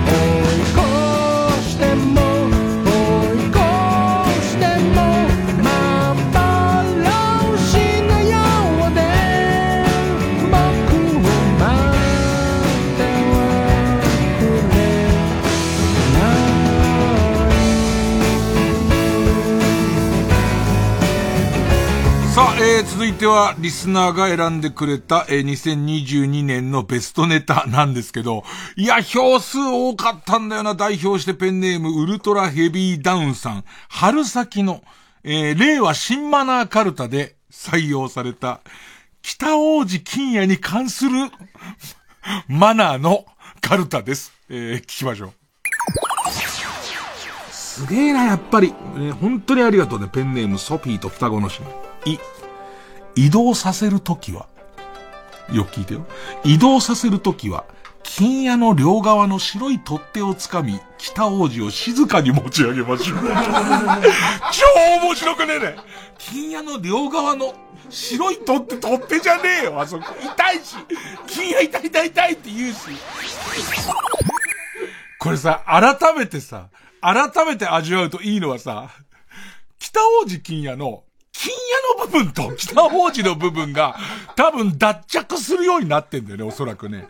えっと、移動させるとき、もうあの、ずっとここに置いてきたけども、新しい家具とかも入るから、北王子金屋を移動させようっていうときに、金屋の両側の白い取っ手を掴んで、どこが金屋、だから、多分、えっ、ー、と、金、金屋以外の顔、なんたら顔の中央部は北王子なのかな。で、あれの、要するに金屋のと、取っ手の部分をこうやって掴むと、ごと持ち上がるようになってんのかな？そっと上げるようになってんのかな？もしくは、取っ手の部分をガッて引っ張ることで、い、いわゆる毛の部分が全部、金屋だとすると、金屋のでも端っこのところをギュッて広げると、ちょうど中の北王子がカポって抜けるようになってるのかなっていう。俺もう、北王子金屋さんと共演したことないけど、俺共演したら終わりな気がする。共演したらあそこをぐっとやって、そっと上げると、ちゃんと北王子が移動できんだって思っちゃうもんね。これ4月なんだ。強烈でやっぱりさ、新しいやつがどうしても、ね、どうしてもさ、えー、っと、なんか脳の大事なとこ使いたくないじゃん、こんな番組で。だからその中枢部のところには大事なものを入れて、あの、あんまこう、こうなんか、もうガバガバになってるとこを入れたり出したりしてるから、もっと新しいやつばっかになるのかと思ったら、4月のやつあったな新しいやつで言っとこうかな。新しいやつで、えー、これも多かったね。えあと、スタッフにもなんか覚えてんだ、またスタッフにもさ、なんか覚えてんのある今年って話するとさ、あーん、何もないですね。何にもねえのか、お前と。思うんだけど、スタッフ、そんなスタッフでもこれよく覚えて、みんなこれよかったって言うんだけど、えーと、ペンネーム、えー、駅のムクさん、シャープターンオトさん、モルモット31世さん、ね。えー、確かこれもサソリ座7位だったかと思うんですが、大黒摩季さんが出てくるネタがあったと思います。え、聞いてもらいましょう。ペンネームケイちゃん。懐かしい匂いがしたと思ったら、大黒摩季が風上でしょんべんをしているでしょ。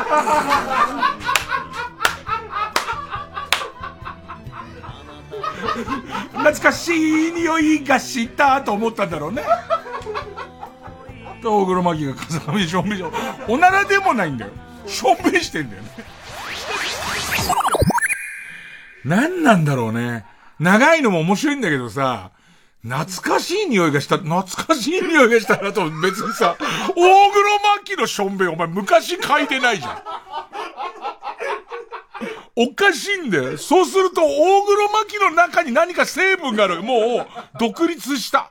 えっ、ー、と、記憶と関係ない、なんか、その、だここが恐ろしいところで、大黒摩季のしょんべんを幼少期に嗅いで育った人が懐かしい匂いするなと思ったら大黒摩季のしょんべんだったっていうことじゃないわけじゃん。っていうことは、脳の懐かしい、その嗅覚から入って脳の懐かしいのところを刺激する物質が大黒摩季のしょんべんに含まれてんだと思うんだよ。だ、じゃないと、辻褄が合わない辻褄ってなんだよ。辻褄なんか全部合ってないよ。えー、えー、えー、じゃあ、カルタ以外も行こうかな。まあ、歌もやっぱりね、頭残りますよね。だってもうさ、結構もう寝ぼけてたりとかさ、もう、うつらうつらしてるところにさ、歌ねじ込まれるわけでしょ？ね。えー、行きましょう。ペンネーム、鈴木ララバイさんからです。あの歌がこう聞こえたらもうおしまいコーナーの銀座カンカン娘の聞き間違い。ね。これ調子がいい感じなんで、えー、細かく説明する前に聞いてもらいましょう。ペンネーム、偽原田大二郎 VS、メカ志垣太郎、元歌、高峰秀子、銀座カンカン娘のこの部分。あの子かわいいやカンカン娘アナル銀杏詰め込み装置。装置じゃねえ。次から次へと、次から次へとね。まだ戦争の爪痕も生々しい銀座ですよ。ね。白黒の映像の中で、でもね、あの、日本人の平和への願いが、機関銃とか、ね、戦車みたいなものを解体して、ね、平和のための機械を何か作ろう。それが、アナル銀杏詰め込み装置です。ね。その情景の、その映像とともに、えー、と、たま、たまたまその頃流行っていたカンカン娘をかけちゃったから、間違って聞こえちゃったんだって僕はまあ解釈してますけど、ね。えー、えー、続いて、説明書読解。あの歌の声、あの歌のコーナーで これも、やっぱなんかね、短くてリズムがいいから覚えてる人すごいいて、俺もやっぱ覚えてんだよね。えあの歌のコーナーで、まさかり担いだ金太郎を聞き間違えてると。ね。えー、こちらでございます。ペンネーム大自然守る。えー、元歌、同様、金太郎、金太郎のこの部分。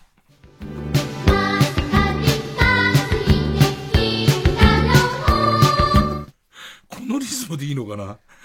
トングで乳首をちょんちょちょんちょんちょん。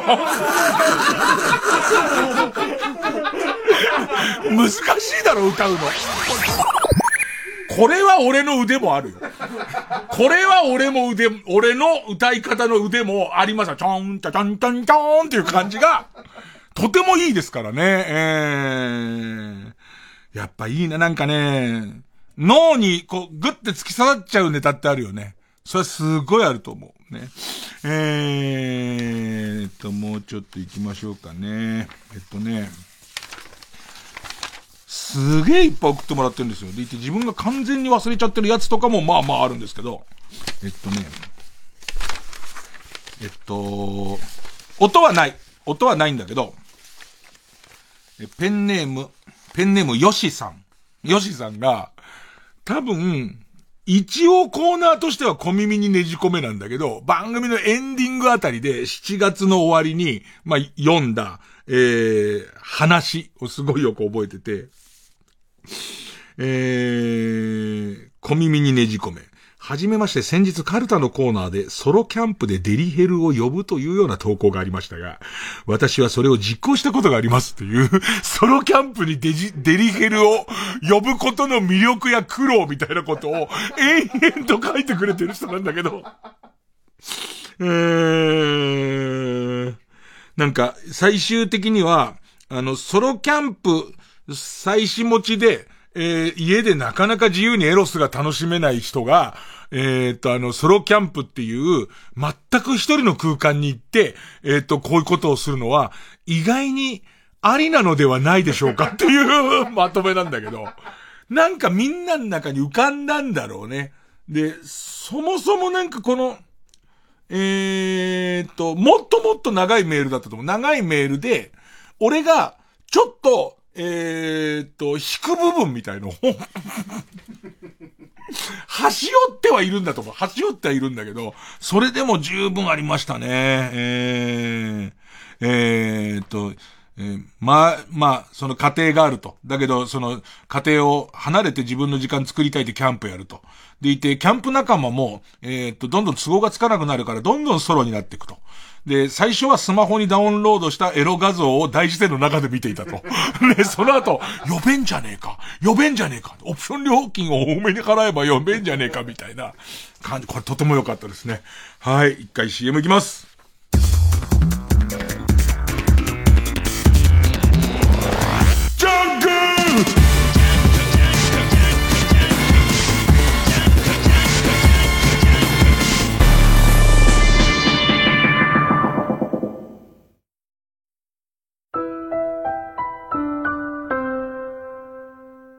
TBS ラジオ公演新作歌舞伎ファイナルファンタジー10大人気ゲームファイナルファンタジーシリーズ35周年を記念して2023年名作ゲーム、ファイナルファンタジー10が歌舞伎化。記念すべき初上演の出演者は、尾上菊之助、中村獅童、尾上松也、坂東彌十郎をはじめとする豪華歌舞伎俳優が大集結。アジア初の360度客席回転劇場、IHI ステージアラウンド東京にて、来年3月4日土曜日から開幕。壮大な関類のストーリーをぜひ劇場で。ただいま、チケット好評発売中。詳細は TBS チケット FF10 歌舞伎で検索。劇場で待ってるっす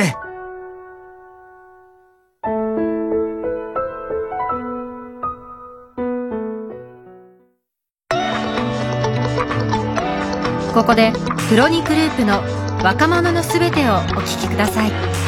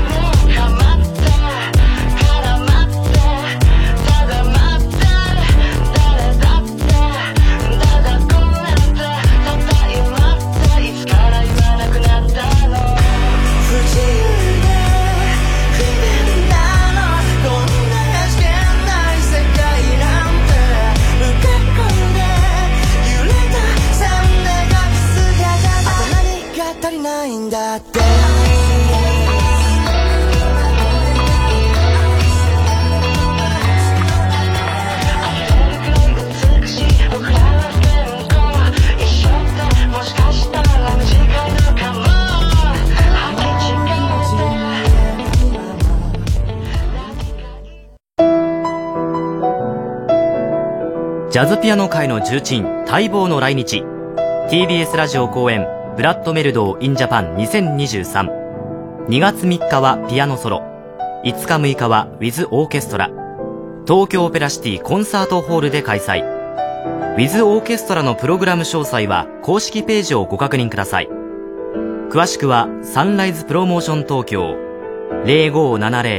0570-003337 0570-003337または TBS ラジオホームページのイベント情報まで。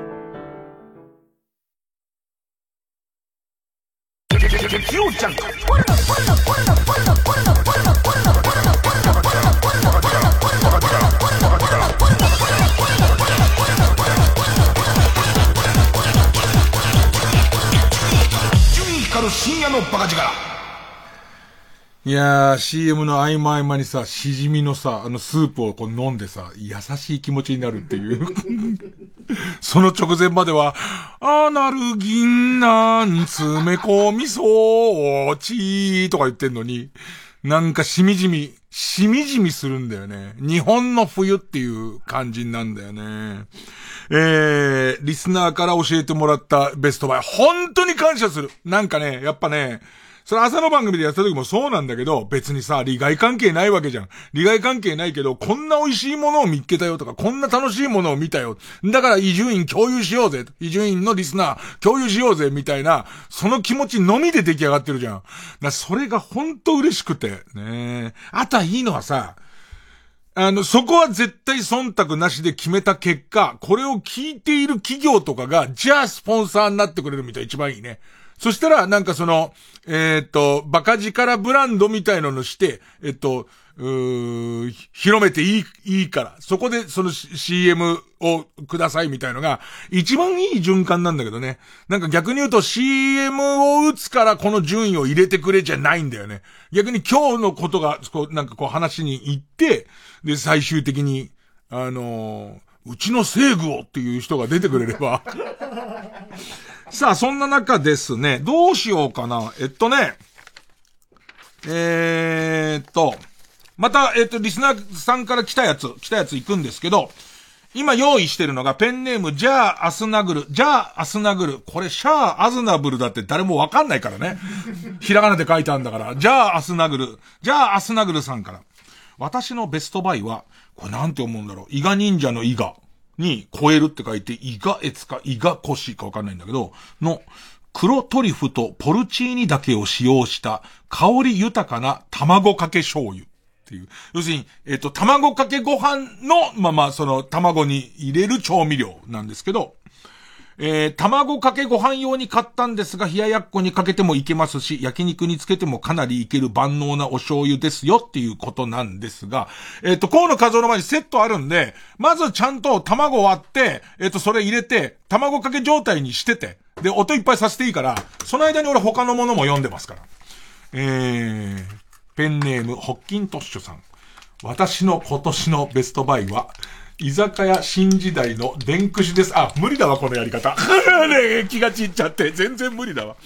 まず卵割りました。ね、えー、もう普通の卵です。はい、そんなもんでしょう。で、そこによく振ってから、よく振ってから、黒トリュフとポルチーニだけを使用した香り豊かな卵かけ醤油。まあまあ入れていいですよ。これが家庭だったらそう入れすぎって言いますけど、もうちょっと言ってて、もうちょっとね、二回りぐらい行って、はい、さあこれをよくかけて、よく混ぜて、よくシャバシャバにしていただいて。ああ、いいね、いいね。で、その、まあ、なんら、なんの変哲もない白飯にかけていただいて。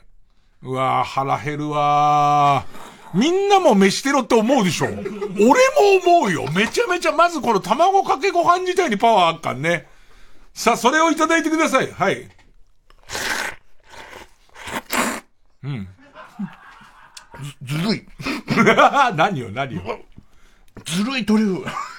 やばいうまいこれもうまいんですよ。これもうまいんですよ。ね。うまい 少し泣いてるの面白いね。少し泣きそうな顔してんのちょっと面白いよね。えー、これね、何ミリリットルかな？えー、何ミリリットルだろうか？えっ、ー、と、容量書いてある。細かく書いてある。ね、もう何の変哲もないパッケージ。150ミリリットル。150ミリリットルで950円。ね。だから、あのー、自分の金だともうちょっと少なめにかけるかもしれないけど、相当うまいよね。イガ声だそうです。イガ声さん。ね。これも、3人ぐらいの人から推薦が来てたんで、やっぱすげえなと思って。さあ、続いてこのホッキントシさん途中なんで。えっ、ー、と、居酒屋新時代の電駆っていう、よくわかんないんだけど、電駆って名前なのか、新時代って名前なのかあんまよくわかんないんだけど、えっ、ー、と、数ヶ月前同僚と飲みに行った際、この電駆に出会いました。もともと、この後に遅れてくる同僚がいるので、とりあえず1軒目でここ入ろうってで、本格的には2軒目からと思って入ったお店なんだけど、電駆がうますぎて、結局このお店に集まってみんなで飲みました。この電駆、は、えー、鶏皮串なのですが、タレが甘辛く病みつきになります、なります。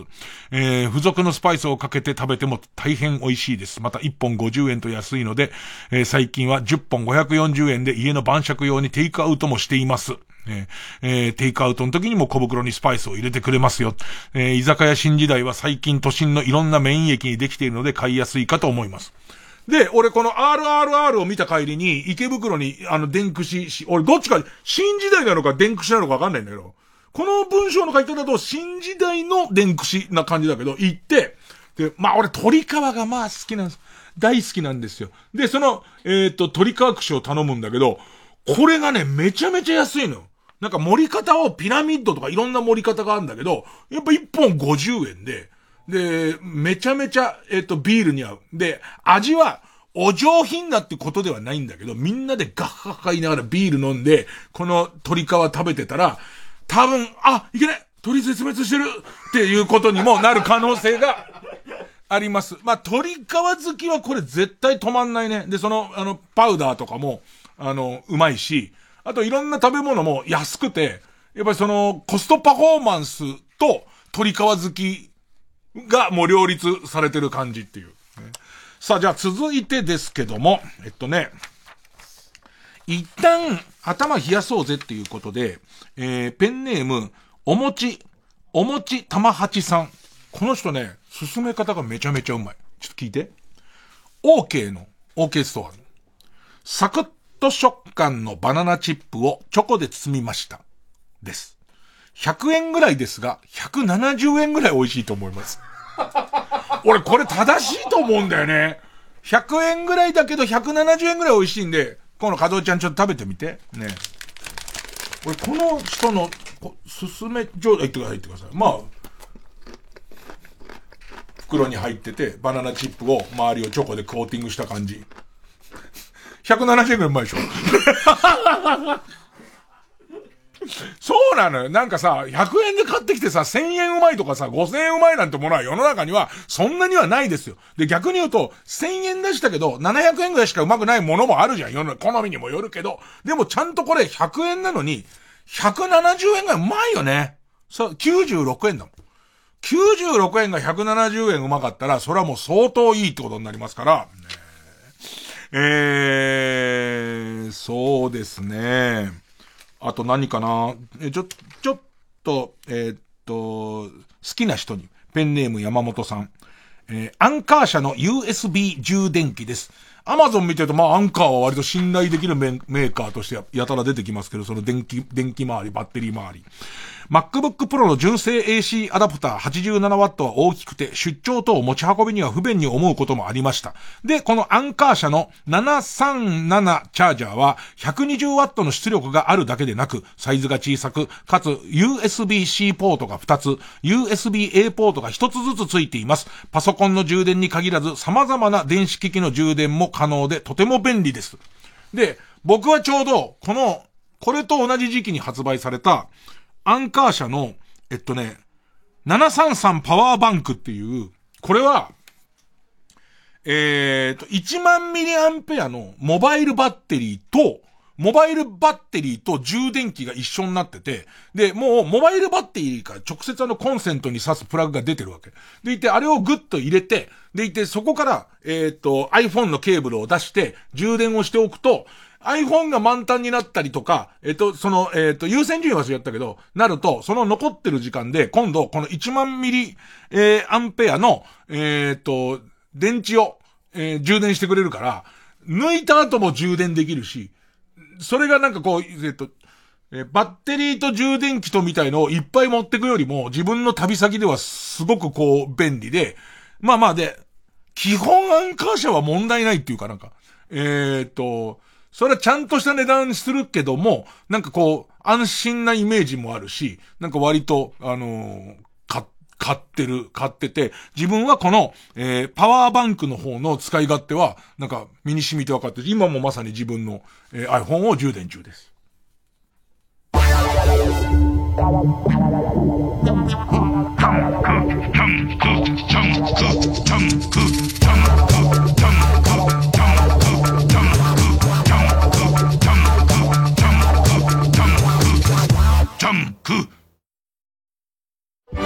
音楽の力による心の復興を。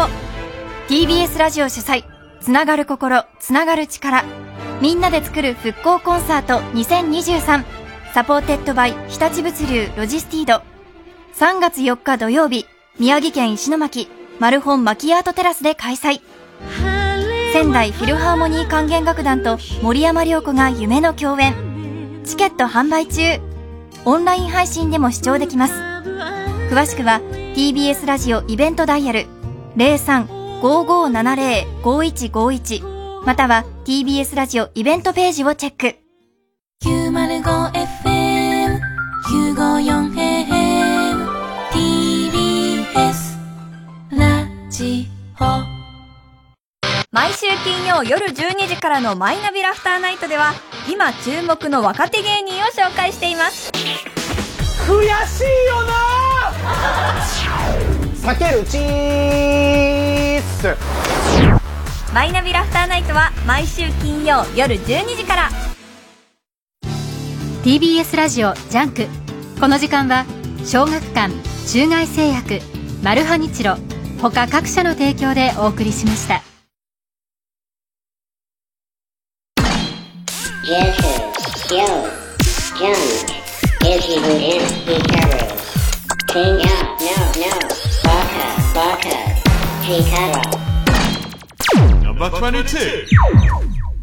映画部門、新ウルトラマン。まあ、その、シンゴジラもシンウルトラマンもそうなんですけど、こう自分の中では新シリーズは、えー、っと、55歳殺しだなって思います。なんか自分が子供の頃触れてきたものの、えー、いろいろこう、えー、こんなのおかしいじゃないかってヘリクツをつけて、幼稚だって思ってたものをもう一回取り戻してくれる感じが良くて、だから、新仮面ライダーもうすごい期待してる。ね。なんか、えー、安野さんは昔一回チラッと会ったことがあるし、あと自分の番組に寄せてくれ、もう20年も前、寄せてくれたコメントとかがものすごいひねくれてたんで、あのー嫌いですけど、うまく言えないんですけど、関係ないんです。その作品が素晴らしければ、どんなにひねくれていようが何していようが関係なくて、えっと、生半可な面白さだとそれを超えられないかもしれない。自分だって人間だから、嫌だなと思っちゃうかもしれないけど、なんかね、こ、この、これだけのもの作ってくれるんならありがとうございますですね。さあ続いて。コミックス部門、瓶底メガネ推薦漫画、墨濁り、タコピーの現在。あのー、なん、なんて言うんですかね、漫画愛みたいのをすごい持ってる。で、僕新しい漫画を知らないから最近流行ってんの何ですかみたいなの情報をもらうと、割と読むと面白いっていう。ただ AV 選球眼が俺と全然合わないっていう。あの、彼の選んだやつは、えっと、必ず軽く引きます。えで、しかも、伊集院さんどうでしょうつって、あの、企画書として僕が選んだ2022ベスト AV のランクを持ってきました、こいつ。来週行ければと思ってるんですけど、来週行ければと思ってるんですが、ええー、あの、ベストファンザを、ね、ベストファンザをベスト3選んでるんですが、この、墨濁りは、まだまだ始まったばかりだし、スペリオールかな？スペリオール連載中ですけど、単行本も1巻か2巻しかまだ出てないんですけど、僕はありがたいのは彼に教わってこれを読んだおかげで、えー、例えばテレビの漫画の番組とか出た時に、今読んでんの何ですか？でこれを紹介できるし、あとタコピーの現在っていうのも、それは漫画が好きな人の中ではもうスマッシュヒットした後なんだけれども、あ、今はこういう漫画があるんだ、みたいなのをすごい役立ってて、両方とも面白かったですね。さあ続いて。グルメ部門、ドンペイのとんかつ定食。まあこれ先週も申し上げましたんで、えー、多くは語りませんけども、またこう喋るたびに食べたいなって。で、一回ドンペイのスイッチ入っちゃうと、よそのとんかつでは全然埋まらないっていう、その感じなんですよね。さあ続いて。グルメ部門。タクシードライバーに教えてもらったお店2軒。道のく一人旅でタクシードライバーから聞いていった居酒屋。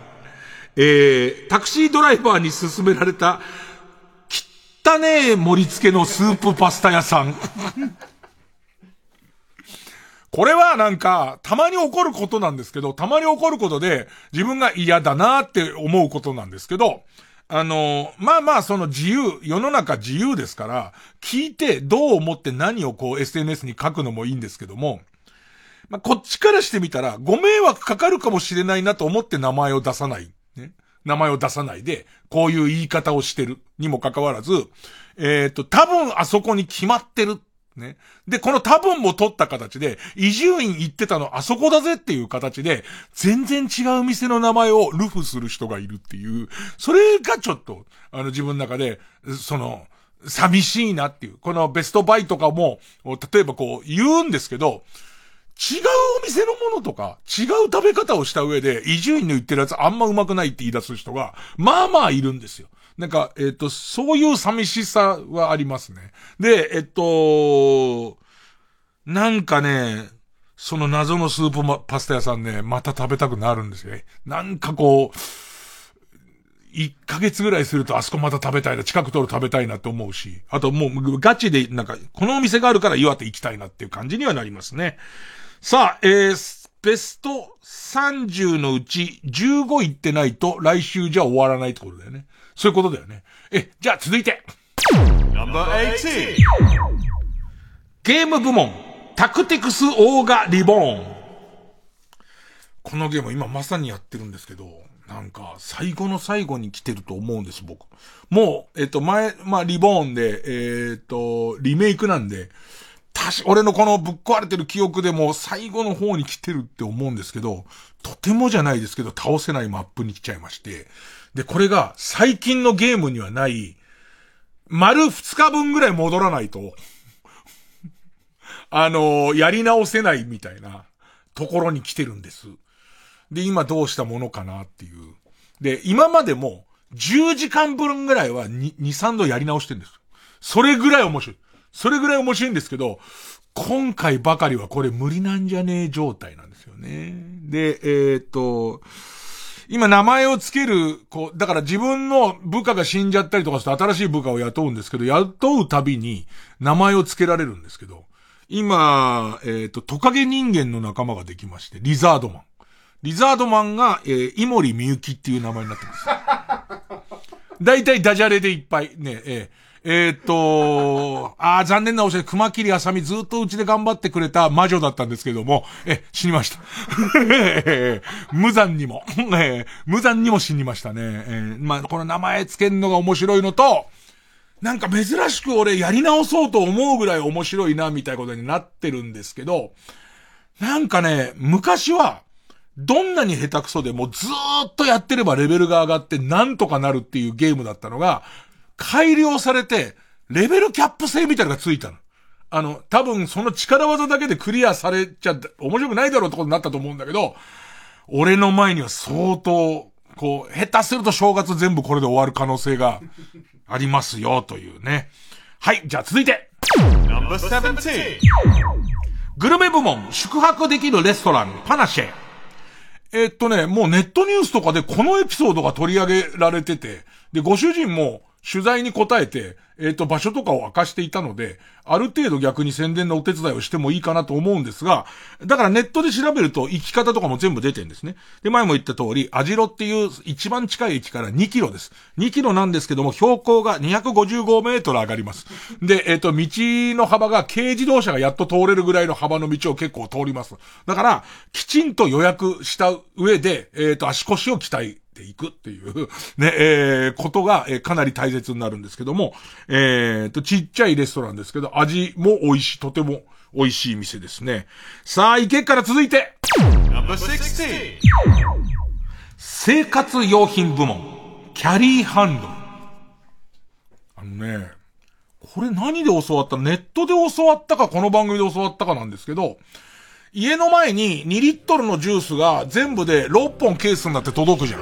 それをよいしょって持ち上げて2階の自分のリビングまで持ってくのがきつくて、そしたら 3M っていう会社が作った、えっと、すごい粘着力の強い取っ手のテープがある。で、その、その箱に取っ手でつけると、12キロまで耐えるって書いてあって、3M はさすがだね。12キロ耐えるって書いてあると12キロ耐えるのよ。で、半額ぐらいのパチモンを買ったのよ。12キロ耐えるって書いてあるんだけど、4キロでちぎれるんだよね。3M 偉い。さあ、続きはまた来週です。えっと、まだまだ皆さんの情報待ってますよ。ホームに入ってます。第二次世界大戦直前、上海のバラと呼ばれた実在の日本人ダンサー、マヌエラの愛と激動の半生を、音楽、ダンス、芝居で描く注目の舞台。パルコプロデュース2023マヌエラ。